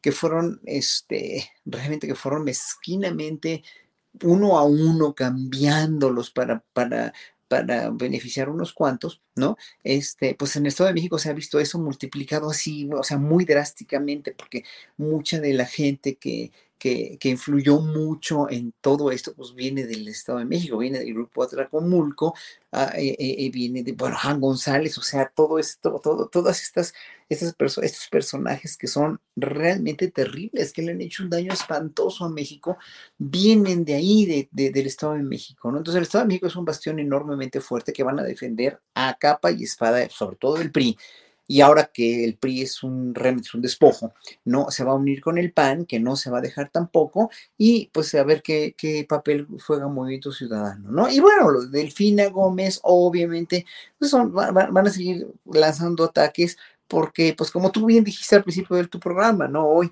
este, no está como, o sea, no, no hay una sentencia, no hay una, no, no, hay un dictamen donde se le, se le culpe, ¿no? Se, finalmente el tribunal sacó esta, esta resolución donde, donde se multa Morena, pero no se le culpa a ella, habrá que demostrar si ella es o no culpable. Cada quien, cada, cada quien tiene que buscar, o más bien las instancias judiciales tienen que buscar pero es en lo que menos, menos confiamos y es en lo que además menos, este, menos van a sacar, ¿no? Finalmente yo no creo que Delfina Gómez sea, este, sea responsable o sea culpable, porque eso fue aparentemente de común acuerdo con los trabajadores de la, del, del municipio de Texcoco, pero sea como sea, ¿no? Yo creo que ellos van a defender a capa y espada la gubernatura del Estado de México y van a seguir culpando y tratando de, de, de inventarle cosas a la maestra Delfina Gómez, que es como bien dijo Ana Francis, es una mujer, es una mujer morena, además es una mujer, yo creo que es una mujer muy, pero muy sensata y espero que pueda, o sea, gobernar tan bien como lo hizo Texcoco, el Estado de México, que es un monstruo de mil cabezas, porque ah, es, es, más, si me preguntas en la cuestión cultural, en la cuestión, este, en la cuestión de, de, siempre ha habido corrupción en el Estado de México, siempre ha habido en verdad cosas lamentables que, eh, bueno, si yo me podría, eh, si yo podría enumerarlas y podría yo decirlas todas, pues lo que sé y lo que me ha tocado vivir a mí pues, sería interminable. Pero sí, el Estado de México es uno de los estados más, con más corrupción y con más, de verdad, con más arraigo de esta podredumbre que no quiere cambiar y lo van a defender como sea. Bien, eh, gracias Horacio. Eh, Ana Francis, Hoy el presidente de la República dijo que hasta en los canales públicos de televisión lo atacan, en el 11 y en el 22. Ya sentaremos en la silla de los acusados a Fernando Rivera Calderón para que nos diga por qué ataca al presidente desde esos canales. Élo ahí, ahí está, todos así. Pero, ¿qué opinas, Ana Francis, de esa pluralidad necesaria en los órganos de televisión, de radio, del Estado mexicano. ¿Qué opinas de la radio pública, de la televisión pública, de su pluralidad y lo que dice el propio presidente de que hasta ahí hay quienes lo atacan? No, pues pluralidad necesaria, ¿no? Así como lo dices, me parece justamente eso, necesaria. No, no había yo puesto atención. Esta mañana sí se me fue la mañanera. Bueno, hoy sí vengo muy desinformada, ¿verdad? No, les juro que no, es que he estado en friega en el Congreso, pero Um, no, pues me parece pluralidad necesaria. Julio, luego, luego se nota. Es decir, como dice Fernando, si ves que lo dice Riva Palacio, pues ahí hay un claro confirmador de una información equivocada, mala leche y comprada para un lado, ¿me explico? Eh, me parece que eso es muy diferente a la crítica, pues, ¿no? No, bienvenida a la crítica. Y yo creo que se está calibrando un montón en muchos espacios. A mí me gusta, por ejemplo, mucho Operación Mamut, porque me parece que tiene un buen grado de crítica y que, por ejemplo, pues una de las broncas que, que tuvimos en el programa de Johnny Sabina, Nora y yo, fue específicamente la posibilidad de parodiar al presidente y que ahora ya lo pueden hacer en Operación Mamut. Claro que se tiene que parodiar al presidente y a la jefa de gobierno y a todos los, y, eh, ¿cómo se llama? Y a todos los políticos. Esa posibilidad, pues, es muy sana. Bien, gracias. Eh, Fernando Rivera, ¿qué opina usted, Fernando Rivera, con la calidad de lo que se produce y se difunde a través de la televisión pública? ¿Qué tanto es el espacio para criticar la figura presidencial, la figura del partido en el poder? ¿Y qué tanto, Fernando Rivera, tiene que eh, asumirse que así como ha habido históricamente espacios que han sido dominados por cierta corriente ideológica y periodística, también en estos momentos tiene que haber una mayor presencia de ese México antes silenciado y que ahora tiene derecho a tener también una voz. Bueno, yo, yo creo que los medios públicos están viviendo un eh, momento, eh, un gran momento a pesar de la austeridad o de la pobreza franciscana que están viviendo y particularmente los medios públicos, la radio y la televisión pública. Pero creo que a pesar de, no tener, digamos, ese, ese, presupuesto abierto, como sucedía en otros sexenios, eh, la verdad es que el trabajo que están haciendo, y, lo digo desde una posición un poco incómoda para decirlo, pero creo que lo que está pasando en el canal 11, lo que está pasando en el canal 22, en el canal 14, en Capital 21, es, es algo que no estaba pasando antes y que sí se está dando voz a opiniones críticas, más allá de las que ya estaban, como en el caso de Canal 11, el programa de, primer plano, ¿no? Que hay muchas voces que no les gusta que, que permanezca ese programa, pero que a mí me parece pues que, que, es sano, más allá de que el programa pueda ser un poco aburrido o un mucho aburrido, bueno, pues ese es otro tema, no tiene que ver con la posición política de quienes opinen. Yo lo que sí quisiera, eh, y además, eh, recordemos que antes, pues en la tele eh, pública hacer una crítica al presidente, bueno, no se diga una parodia como la que hacemos en el Mamut, pero eh, recordemos eh, en el sexenio de Peña Nieto las renuncias masivas que vivió, que llevaron a, la renuncia de Raúl Cremó, el director de Canal 22, que pues se llevaba muy bien con Peña Nieto, pero cuando empezaron las broncas ya Peña Nieto jamás le volvió a contestar el teléfono. Y yo lo que sí quiero denunciar en esta palestra del bien decir, eh, es que, que el, presidente de México no está viendo la tele pública. El presidente de México, si la ve en todo caso, ha de ver primer plano, pero no está viendo eh, un gran esfuerzo que se está haciendo en la tele pública para equilibrar los contenidos informativos y para poner otras referencias ante la invasión despiadada de las fake news. Yo creo que el presidente, de verdad, lo digo con todo el dolor de mi alma, le presta más atención a Latinus y al Reforma que a Canal 11 y a Canal 22. He dicho, señores. Me voy. Ha dicho. Ha, dicho. Espérate, Fernando, espérate, no te vayas. Bueno, está bien, me quedo. Me quedo hasta que me llamen para correrme, pero me quedo.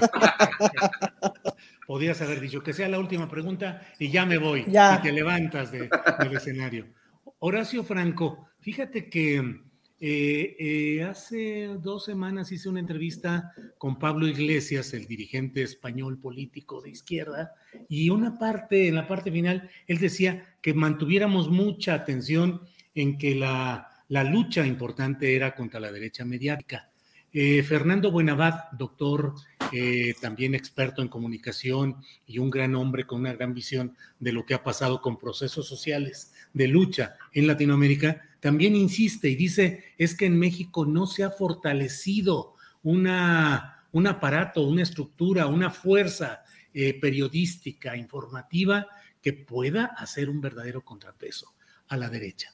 Y Fernando Rivera, desde su posición, que como él dice, pues puede ser complicada, pero él dice, oye, le hacen más caso, y yo también lo he dicho siempre, caray, el Reforma y el Loret y López Dóriga han tenido más promoción en la mañanera de la que se hubieran imaginado y de la que pudieron haber comprado si sus eh, jefes de, de, imagen y de propaganda hubieran invertido, les habría salido carísimo.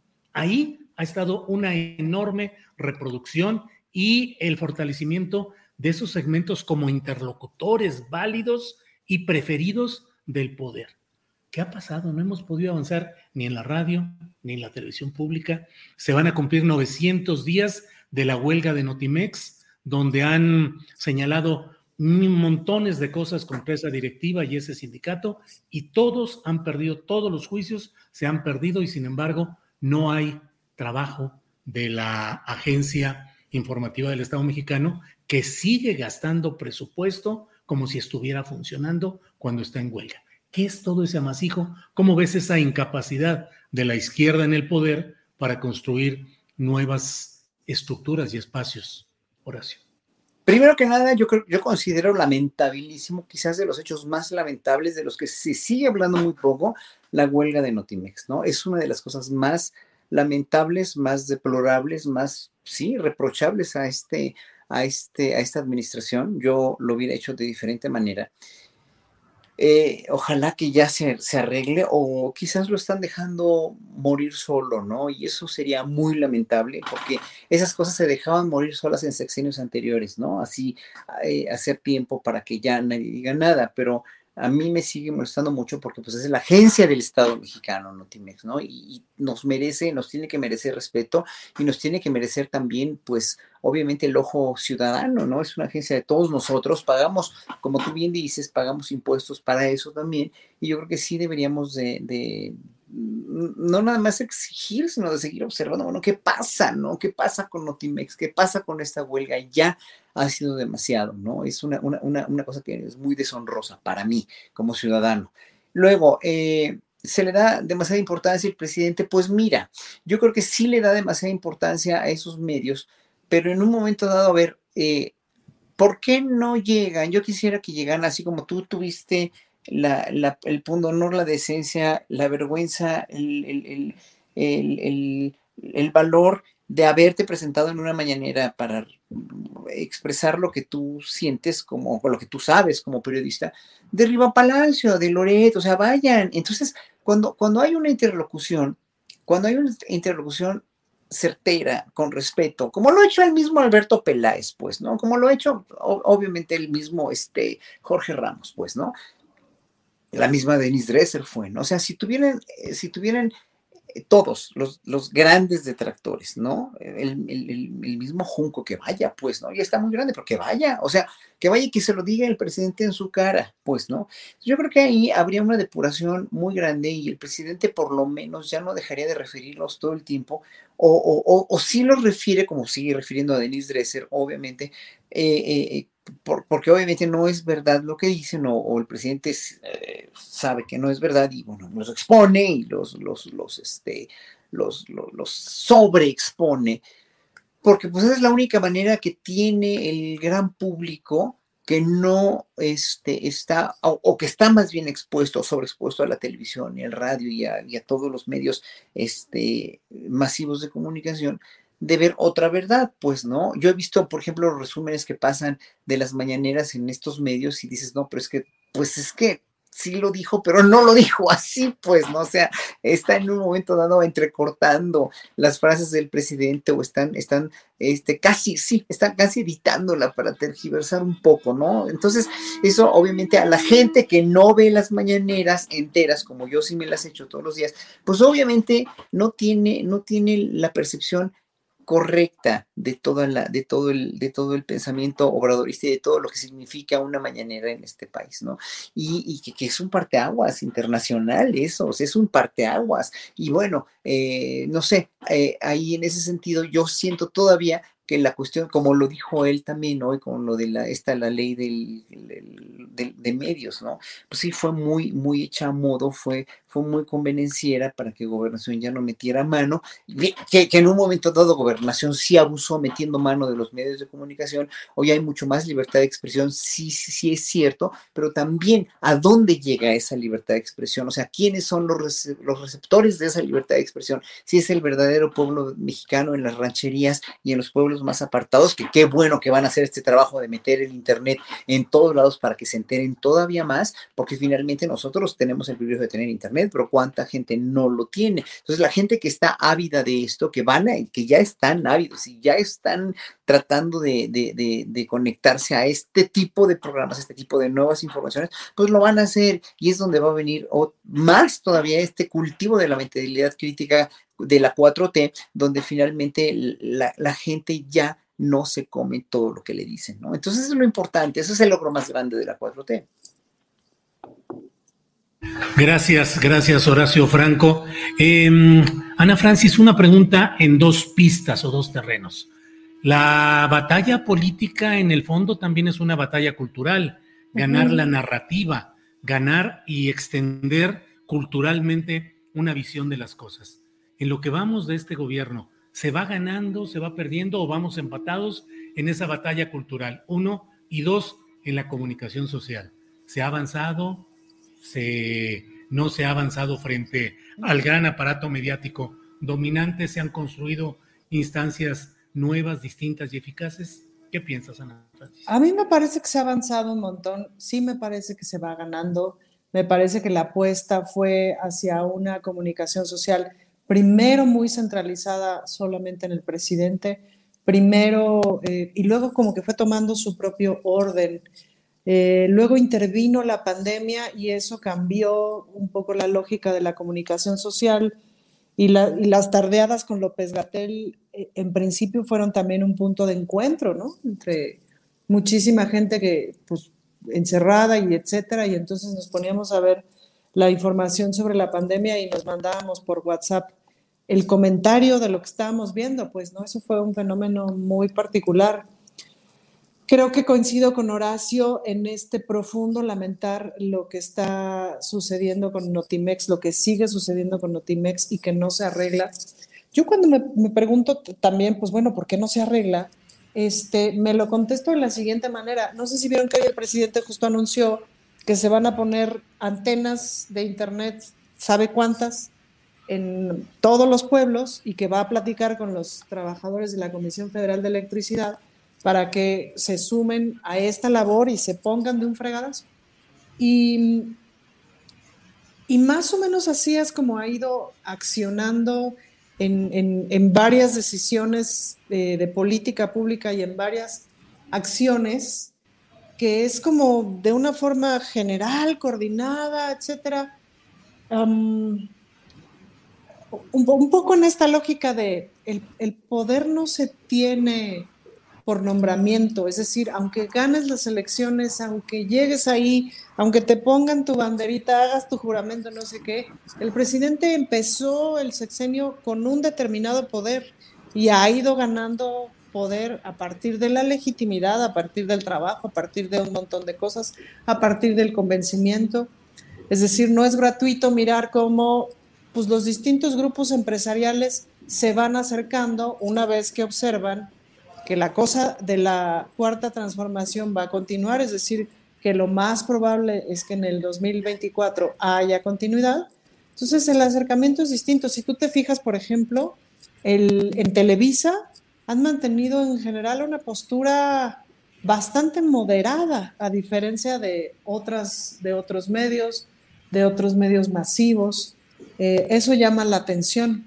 Ahora estrena o estrenará muy pronto este programa de sátira política, eh, ay, olvidé ahorita el nombre, de Televisa. El privilegio de mandar. Esa cosa, el privilegio de mandar, que históricamente fue una cosa espantosísima, horrorosa de legitimación del poder.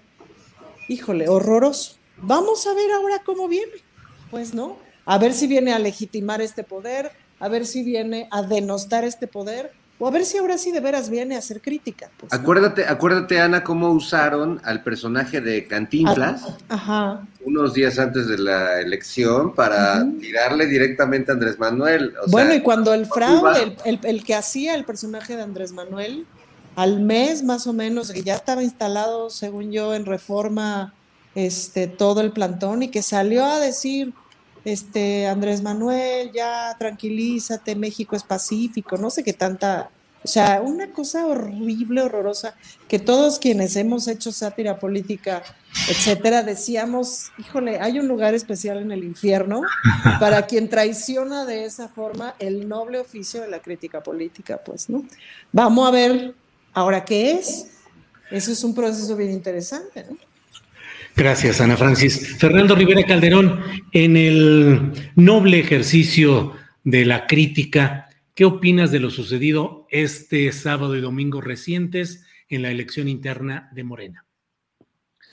Híjole, bueno, yo creo que eh, dejando un poco de lado la, crítica que viene de, de afuera y que tiene mucho que ver con magnificar y hacer la hipérbole de los episodios de violencia, de los episodios rudos. Pues yo creo que, vimos lo, que hemos estado platicando las últimas semanas sobre esta, esta lucha de poder radical, donde Morena es el partido gobernante, es el partido que propone a los candidatos, pero también es el partido en la oposición al, mismo tiempo.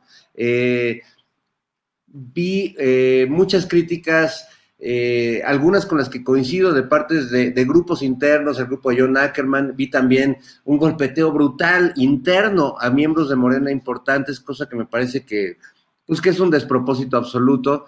Eh, vi a Mario Delgado defendiendo muy eh, airadamente y con muchas certezas, pues su idea de que el partido está abierto a todo mundo y de que Morena no se puede cerrar a los fundadores pero yo ahí sí creo que pues no, no, no tiene que ver con este discurso monrealista de que solo los fundadores tienen voz y voto o, más derecho que los que no son fundadores.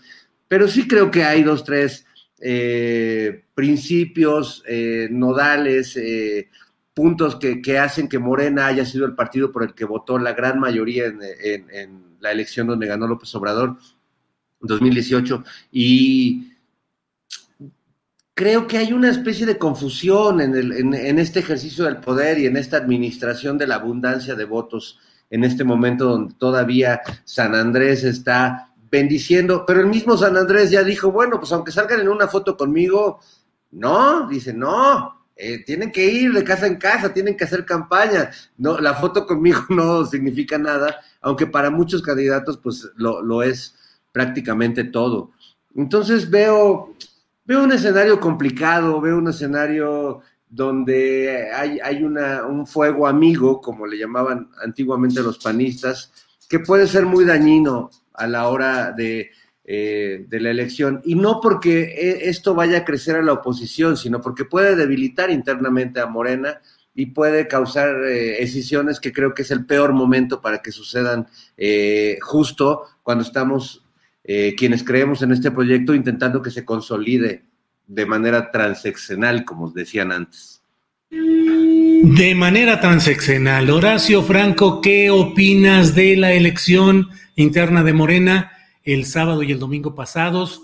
Hubo muchas críticas, entre las cuales incluyo la mía, a la manera como se eh, organizó eso y cómo participaron grupos clientelares, acarreados, eh, con evidencias de, hechos muy complicados que son parte del, de la cultura política que se supone que debería quedar atrás. Y por otra parte, bueno, la idea de que hay que abrir a todo mundo y que esto fortalece eh, multitudinariamente la fuerza de Morena. ¿Qué opinas, Horacio?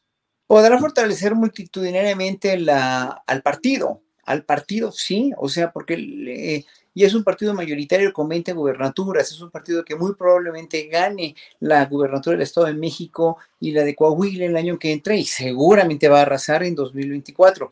Yo no tengo la menor duda que, que Morena sea una, un partido así, pero lo que a mí me da nostalgia o lo que a mí me empieza a dar mucha tristeza es que el movimiento se puede perder con, esta partidización tan, tan, tan franca ya y tan descarada de Morena. Y, pienso en partidización con estas prácticas tan eh, arraigadas en la denostada y la, trágicamente triste política mexicana, que son precisamente todos los que mencionaste, el acarreo, bla, bla, bla, o sea, lo que ya sabemos, ¿no? Entonces, en un momento dado, ahorita, hoy por hoy, no vemos esas señales de alarma tan, tan fuertes y tan contundentes porque está López Obrador al frente del país y porque López Obrador es un presidente enormemente fuerte, le, le guste a quien le guste o le duela a quien le duela, sigue siendo realmente el eje principal de la vida de este país y lo seguirá siendo los años que quedan de, de presidencia. Pues entonces, a mí no me preocupa eso, porque finalmente hoy por hoy ya incluso va a haber protestas de parte de miembros de Morena aquí en, México, en la Ciudad de México sobre todo, y, se están anunciando más protestas, uh, manifestaciones para para, para todas estas prácticas, ¿no? Que me parece en un momento dado bien que se ventilen, porque acuérdense cómo estaba cuando el PRI, el PRI hermético era totalmente una unidad de hormigón armado que finalmente nunca dejó ver todos estos vicios y estas cochinadas que hicieron, hasta que obviamente hoy, hoy lo vemos con un presidente del PRI tan débil como Alejandro Moreno, que verdaderamente ha dejado ventilar todas estas cosas que ya existían en el PRI, pero que no las dejaban ver. Moreno es un partido de vida pública transparente y esa es su gran virtud, pero también el gran defecto ha sido realmente admitir a gente que no tiene por qué, a estos oportunistas, que finalmente lo que menos les importa es una transformación del país, sino la transformación de sus carteras y de sus beneficios políticos y económicos para poder ingresar a la política mexicana. O sea, hay mucha gente que sigue viendo este país no como un objeto a transformar, sino como un gran botín. Y, el, y eso es vergonzoso, sigue siendo vergonzoso y seguirá siendo este Morena como partido, este, este, sea el PRI o sea el PAN, ¿no? Lo vemos ahorita con lo del cártel inmobiliario que da vergüenza ajena, en verdad, aparte de vergüenza, un gran coraje, ¿no? Pero, pero, en fin, o sea, con estas prácticas parecería que el país nunca va a cambiar, ¿no? O sea, que, que, que ojalá que López Obrador fuera eterno en el, en el, en el, este, en el, en el, en, la gobernanza de este país, ¿no? O el obradorismo, ¿no? Obrador, porque él se va, pero el obradorismo, alguien con ese perfil de López Obrador pueda gobernar este país por más años, ¿no? Estaría muy bien, pero o sea, con estos dejos de partidización tan fuertes ya y tan, tan oportunistas y tan, no, no sé, no sé, me parece trágico, me parece terrible y me parece que el próximo presidente o la próxima presidenta que esté al frente de este país va a tener, la va a tener mucho más difícil que López Obrador, porque López Obrador empezó con un partido que era un movimiento y hoy por hoy ya es un partido como lo, lo han sido tantos, ¿no? Desgraciadamente. Gracias, Horacio. Gracias, Ana Francis Moore. ¿Qué dices de lo que ha señalado Horacio Franco con tanta contundencia? Pues yo te respondería con una serie de estampas con las que me quedo, Julio. Es decir, por un lado, em, hace unos años estábamos en una fiesta, ya ni me acuerdo de qué era, de, había banda cabaretera y tal. Y entonces atrás de mí estaba conversando un chico que yo no conocía y, y entonces alcancé a escuchar que decía, te lo aseguro, yo lo vi con mis propios ojos, las reinas chulas están en la nómina del PRD.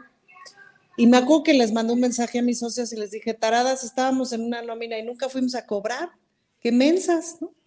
Em, y, y, claro, en un ratito yo me malviajé y dije, güey, ¿por qué están haciendo esas afirmaciones tan horrorosas, tan espantosas? ¿De dónde?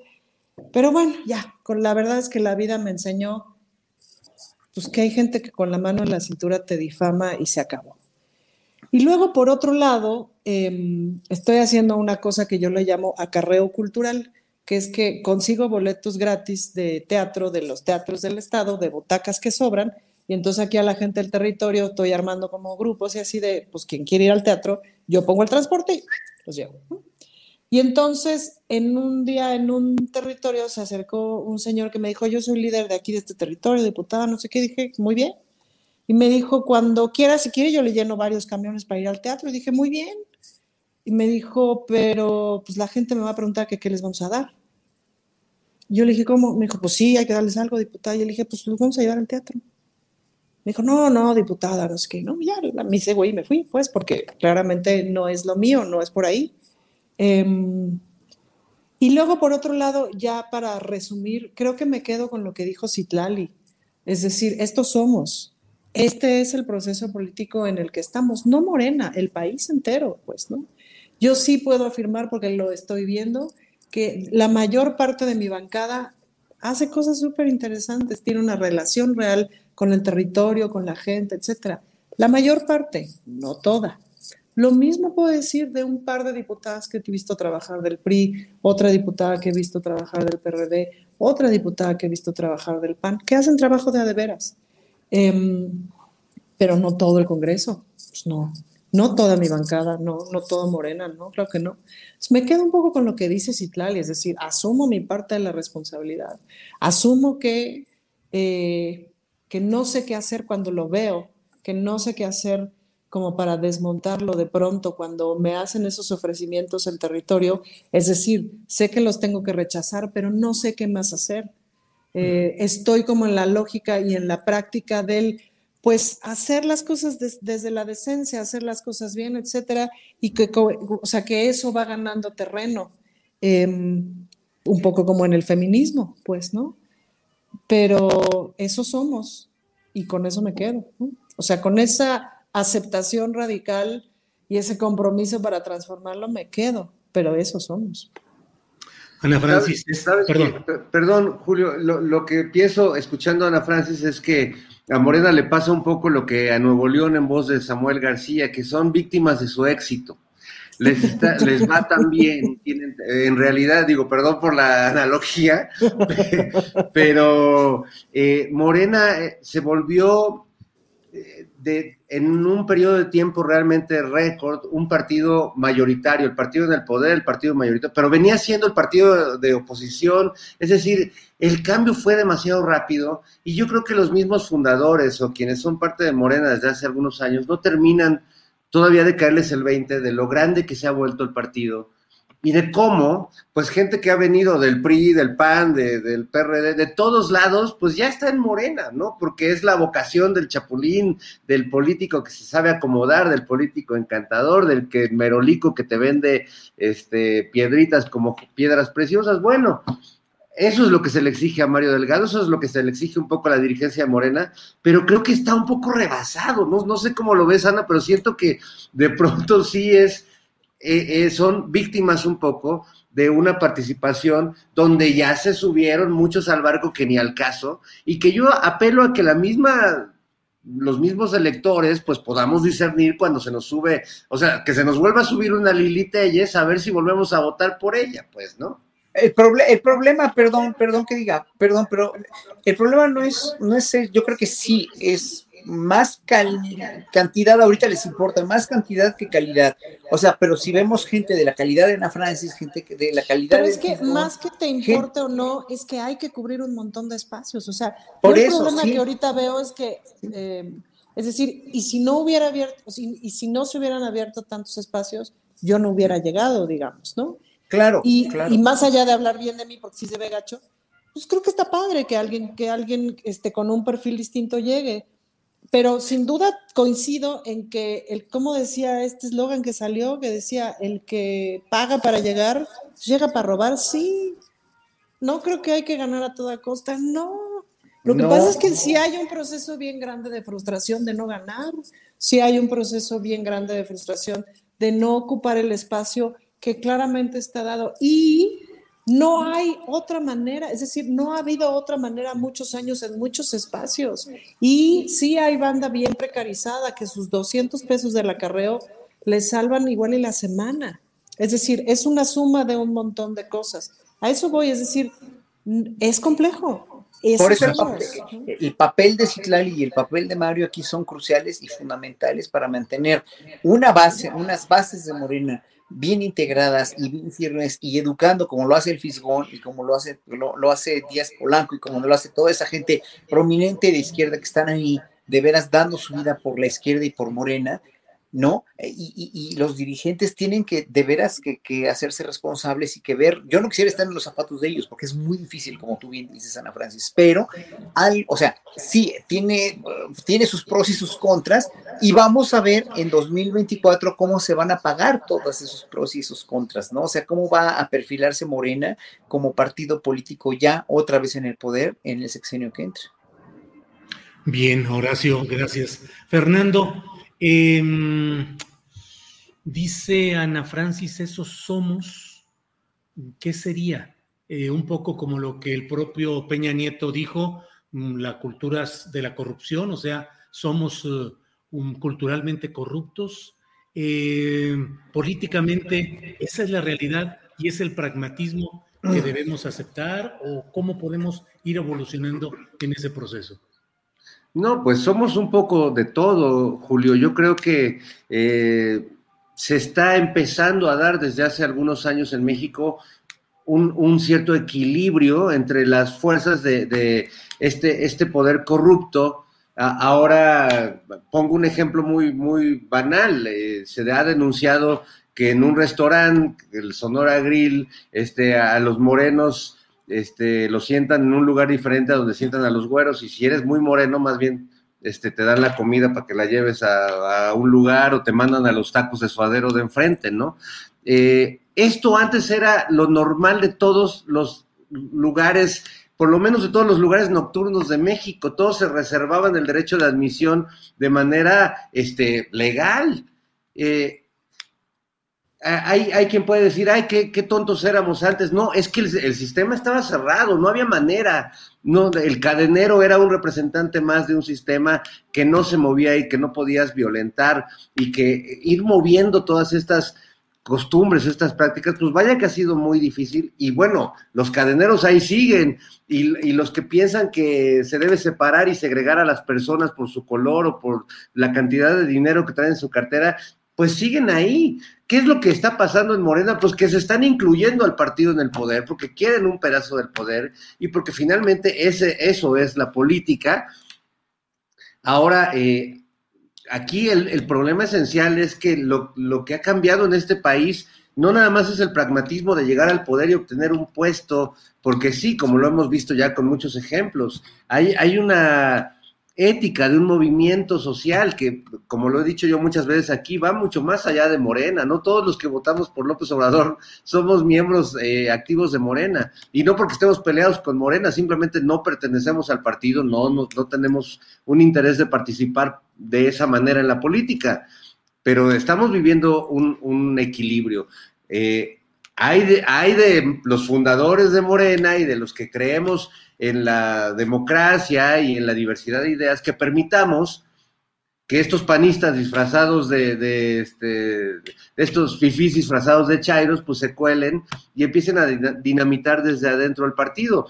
Cosa que ya está, yo creo que ya está sucediendo. Y creo que el mejor reflejo de esa fea lucha interna o de esa torcida lucha interna, pues es el golpeteo brutal que se están dando entre miembros importantes del partido que yo creo que deberían cuidarse un poco más entre ellos sí. o por lo menos debatir, eh, no digo menos públicamente, pero sí en un tono o sea, perdón, o sea, son parte del mismo partido, ¿no? No están, eh, si, si la, la, diputada Ana Francis logra empatizar con sus compañeras panistas y priistas, ¿por qué no los morenistas podrían empatizar consigo mismos? Bien, bien. Hemos llegado al final de nuestro tiempo para Canal 22. Le damos las gracias. Sí, fue muy rápido. Hoy el tiempo se fue muy rápido. Gracias a Canal 22. Gracias. Adiós. Hasta luego. Adiós, Canal 22. Adiós, Canal 22. Bien, y nos quedamos nosotros en nuestro canal. Ana Francis, querías decir algo. Sí, el otro día conversando con un buen amigo que pasó por una etapa medio intensa de salud mental, este, se tomó un Red Bull y le dije, oye, todo bien, nada más acuérdate que a ti esas cosas te, ¿no? Te ajá y no te hacen bien. Y esa persona que estuvo amenazando con gente con cuchillo hace dos años, también eres tú. Entonces, nada, cuídate, porque para que no regrese el chango, ¿me explico? Pero también eres tú y siempre, toda la vida te vas a tener que cuidar de eso.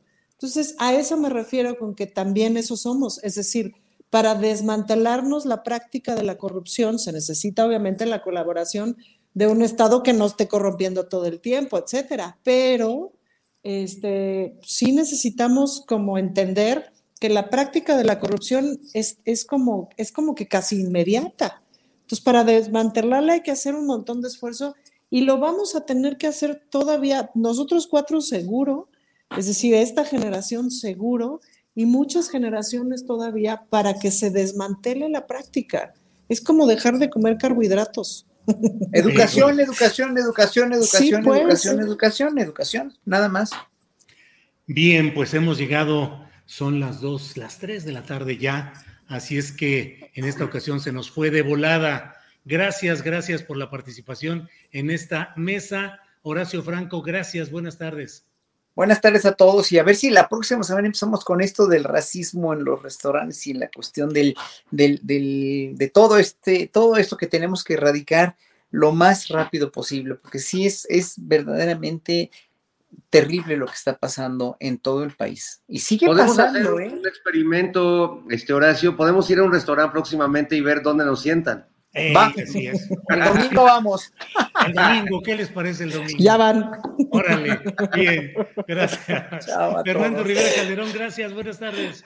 Gracias, buenas tardes. Yo quiero nada más eh, hacer un, un postrecito breve, este, un recordatorio. Esta semana, el domingo pasado, falleció Jorge Martínez Almaraz, mejor conocido como el Chale, eh, un gran personaje de la política y de la izquierda mexicana, sobre todo un gran educador, fundador del Centro Activo Freire, donde formó, entre muchas otras personalidades, a Temoris Greco, por cierto, eh, a quien le mando un abrazo, y le mando un abrazo a sus hijas, a María Emilia, a Ana Carolia, a Carolia, su esposa, un personaje que hizo política desde el humor y desde la empatía y desde la eh, voluntad de compartir el conocimiento con los más jóvenes. Así que que descanse en paz el Que querido. descanse en paz el chale.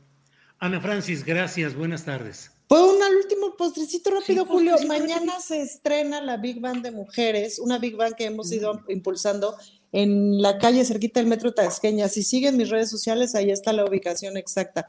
Es- está increíble. Dicen que es la primera de México. No lo sé de cierto, pero este, ojalá vengan. Obvio es gratis y así. Bueno. Bueno, muy bien. Gracias a los tres. Horacio, Fernando, Ana Francis. Gracias, nos vemos. Y la próxima semana tocamos el tema de la discriminación y todo este asunto. Con mucho gusto. Venga. Gracias. Bye bye. Bye. Adiós. Chao. Bueno, pues esta ha sido la mesa del más allá. Son las 3 de la tarde con un minuto. Una hora extraordinaria para regresar con Adriana Buentello y las recomendaciones de fin de semana. Adriana, ya estamos de vuelta.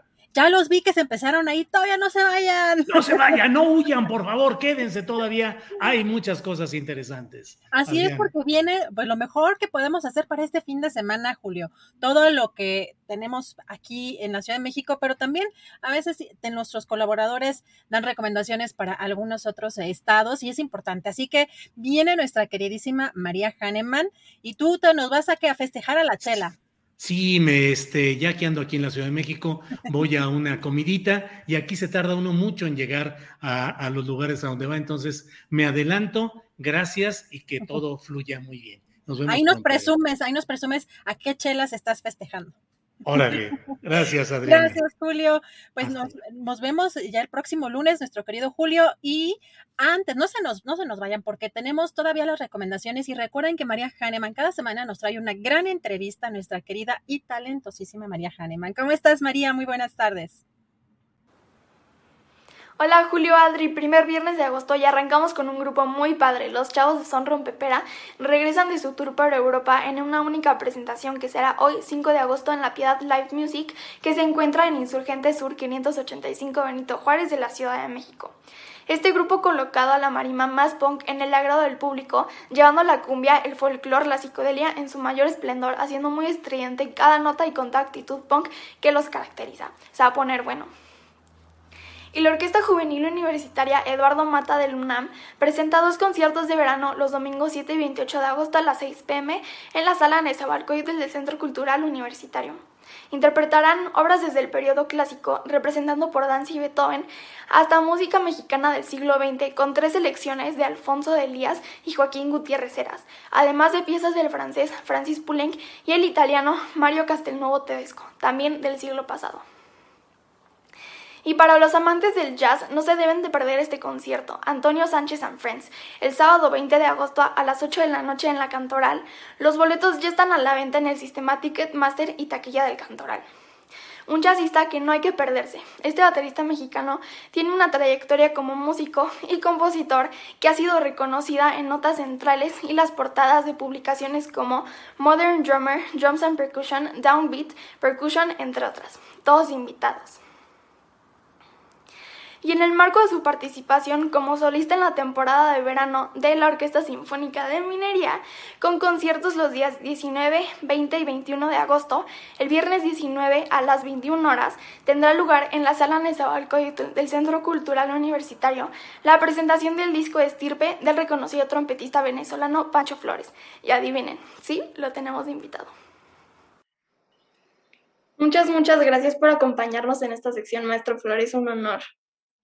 Un placer, querida María, estar aquí. ¿Me escuchas bien? Sí, se escucha perfecto. Maravilloso. Maestro, cuéntenos de su nuevo material estirpe de, la, de, las colaboraciones de todo. Bueno, este es un proyecto muy, muy lindo, ya que fue grabado en el 2019, eh, antes de, de, esta página en blanco, ¿no? Que tuvimos con la pandemia.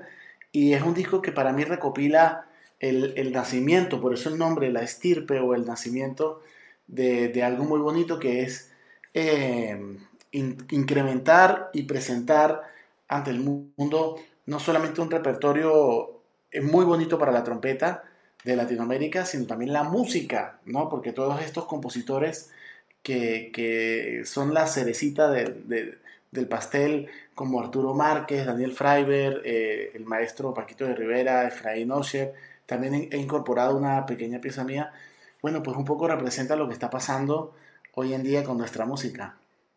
Y lo vemos de solista con la Orquesta de Minería el 22, ¿verdad? Voy a estar 19, 20 y 21 de agosto con la Orquesta Sinfónica de Minería. Dentro de esas actividades también tendremos eh, unas conferencias que también se van a, a aprovechar para poder hablar de, de, cómo nació esta idea, el disco, y también vamos a hacer una firma de, de, de discos el disco al parecer ya, ya es un, un, un, parece que es un elemento de, de, coleccionistas, porque poco a poco, por desgracia, creo que se va a ir acabando el disco físico. Sí. ¿Y un sueño que le falte cumplir, maestro? Ah, muchísimos. muchos sueños. Muchos sueños, eh, digamos, estoy en proceso de varias cosas como, como instrumentista, eh, tengo en puerta eh, grandes orquestas que para esta temporada y la temporada que viene pues me están esperando que hace 15 años o 20 años eran un sueño y hoy en día eh, pues digamos los estamos cumpliendo y hoy sueño lo que puede ser los 10, 15 y 20 años al futuro también. También, bueno, quiero también dejar un bonito legado con, con todo lo que es el proceso Need new glasses or want a fresh new style? Warby Parker has you covered. Glasses start at just 95 bucks, including anti-reflective, scratch-resistant prescription lenses that block 100% of UV rays. Every frame's designed in-house with a huge selection of styles for every face shape. And with Warby Parker's free home try-on program, you can order 5 pairs to try at home for free. Shipping is free both ways too. Go to warbyparker.com/covered to try 5 pairs of frames at home for free. warbyparker.com/covered. Your personal info, like addresses, phone numbers, and more, are collected and sold by data brokers. But Aura steps in, scanning the web, sending you alerts, and requesting your info be removed. Get Aura's full toolkit, including credit and transaction monitoring, a password manager, VPN, and more. Get a 14-day free trial at aura.com slash safety. That's A-U-R-A dot com slash safety. Para que te enteres del próximo noticiero, suscríbete y dale follow en Apple, Spotify, Amazon Music, Google o donde sea que escuches podcast. Te invitamos a visitar nuestra página julioastillero.com.